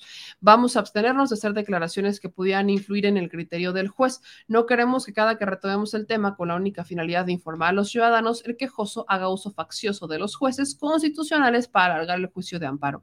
Hemos decidido no hablar más del caso hasta tener el fallo. Confiamos en que el juez actuará apegado a la ley, por lo que el amparo deberá ser favorable a nosotros. Nos ha costado cambiar nuestro anuncio del jaguar, pero no queremos poner en riesgo una resolución que nos permita actuar con libertad. El jaguar rugirá contra la corrupción.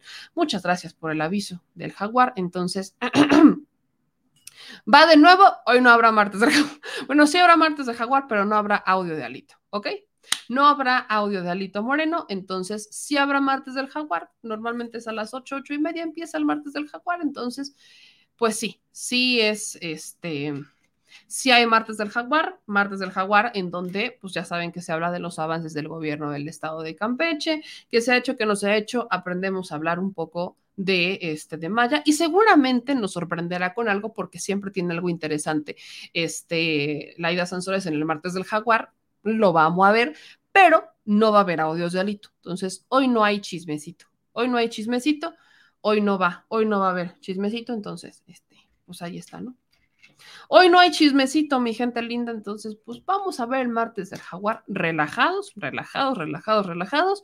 Y después viene el debate entre este Álvaro Arreola y un consejero del Instituto Nacional Electoral. Hagan chanquitos para que no nos cancele. Y después tenemos la entrevista con el gobernador del estado de Chiapas. Ahí para que tengan, pero ahí está el aviso se suspende el audio de Alito en el martes de El Jaguar. se salvó Alito, pero esperemos que sea por un bien mayor. Ojalá se logre echar atrás ese amparo administrativo y pueda regresar la gobernadora Laida Sansores a hacerlo a través de los medios oficiales, que eso sería la gran resolución.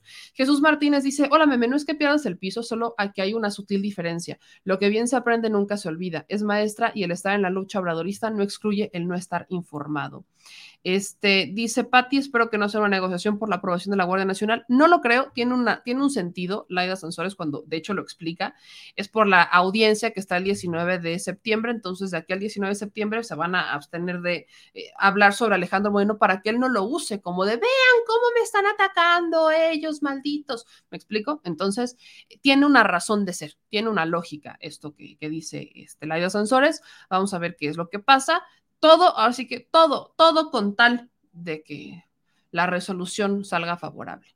Dice, viene el voto importante para la Guardia y el PRI parece que va a jalar. Eso es importante. Y, voy, a, voy a profundizar de eso en la noche, pero solamente lo voy a spoilear tantito para dejarlo un poquito picado y dejarle el, este, ahora sí que el clima para que no se me enoje. Si el PRI, si el PRI avanza con su propuesta de que la Guardia Nacional eh, más bien que las Fuerzas Armadas se queden más tiempo en lo planeado, cosa que el presidente avala, que pudiera ser una iniciativa que aprueben entre Morena y PRI, la reforma electoral tiene esperanza. Y por ende, la alianza no, la alianza muere. Vamos a hablar de eso en la noche, lo profundizamos en la noche y eh, con eso empezaremos esta noche hablando sobre el PRI, la alianza, el divorcio y los tiros. Con eso los dejo en la noche. Yo soy Beme Yamel, le agradezco como siempre que esté pendiente de nuestro programa, que se preste para debatir. Mora, no, no hay por supuesto ningún tipo de, de tema de en contra tuya, ni mucho menos si así lo habían entendido. Cada quien está exponiendo sus puntos y eso es muy sano. Ya saben que a mí me encanta darle al debate, así que bienvenido sea el debate, sobre todo cuando se hace con argumentos. Sí me apasiono, pero apasionense, de eso se trata la vida. Les dejo y muchas gracias por suscribirse, dejar sus likes, compartir la transmisión y seguir promoviendo el debate sano en este espacio. Yo lo hago con mucho gusto y yo sé que ustedes también. Muchas gracias también por apoyarnos a través de PayPal o apoyarnos a través de nuestro, este, de nuestro nuestro número de tarjeta Banamex. Gracias por seguirnos en las redes sociales y no olviden de seguirnos en memeyamel.com o en damexiconews.memeyamel.com. Vamos a hacer algunos cambios ya para que ustedes lo puedan ver, pero de verdad, mil, mil gracias por seguir apoyándonos e impulsar este gran espacio que no sería nada sin ustedes. Los veo en la nochecita. Por lo pronto, les dejo el clima. Cuídense mucho. Nos vemos a partir de las nueve de la noche. Y por favor, por favor, por favor, metan la ropa porque parece que va a llover. Adiós.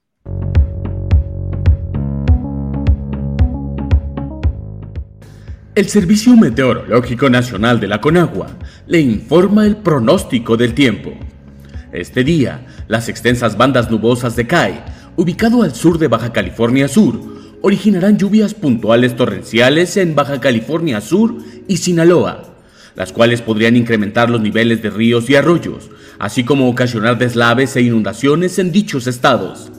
Lluvias de fuertes a puntuales muy fuertes en el occidente del país, además de propiciar rachas intensas de viento y oleaje elevado en las costas de las regiones mencionadas. A su vez, el monzón mexicano continuará sobre el noroeste de México, ocasionando lluvias puntuales intensas en Durango, lluvias fuertes en Sonora y Chihuahua, así como chubascos en Baja California en tanto que un canal de baja presión extendido en el interior del país, en interacción con inestabilidad de niveles altos de la atmósfera, originará lluvias de fuertes a puntuales muy fuertes en el centro del territorio nacional. Asimismo, canales de baja presión en el sureste y noreste de la República Mexicana, asociados con la entrada de humedad del Golfo de México y Mar Caribe, originarán lluvias puntuales intensas en Guerrero, Oaxaca, Veracruz y Chiapas, además de chubascos y lluvias puntuales muy fuertes en el sureste, oriente y noreste del país, incluida la península de Yucatán. Todas las lluvias con descargas eléctricas, fuertes rachas de viento y caída de granizo. Finalmente, prevalecerá el ambiente vespertino caluroso a muy caluroso en zonas del noroeste y noreste del país, así como en los estados del litoral del Océano Pacífico y la península de Yucatán, con temperaturas que podrán superar los 40 grados Celsius en Baja California y Sonora.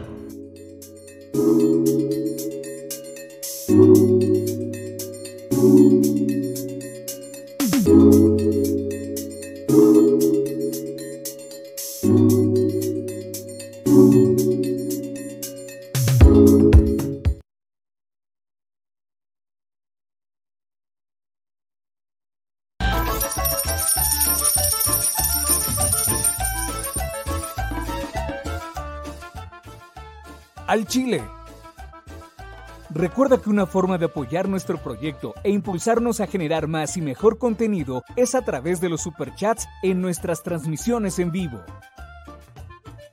Solo tienes que dirigirte al recuadro donde escribes mensajes, darle clic al símbolo de moneda, colocar los datos de tu tarjeta bancaria, el monto a donar y de forma inmediata se verá reflejado en un recuadro de color con el mensaje de tu preferencia.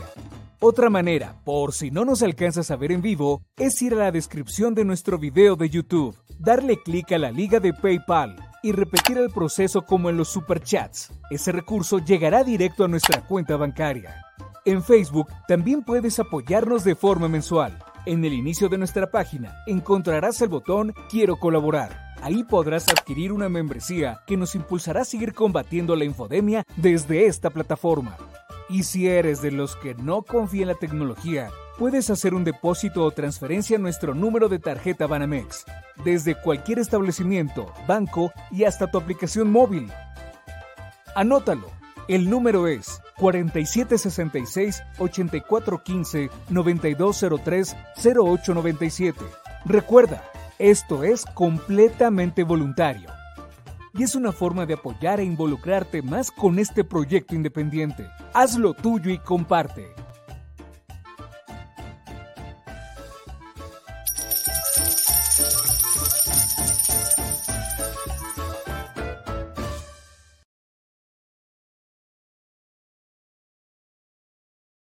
Si estás en Puebla y quieres un café que de verdad sepa a café, ve a Georgian Café Vas a encontrar postres, variedad de cafés y tés, pero sobre todo un precio justo y sabor inigualable.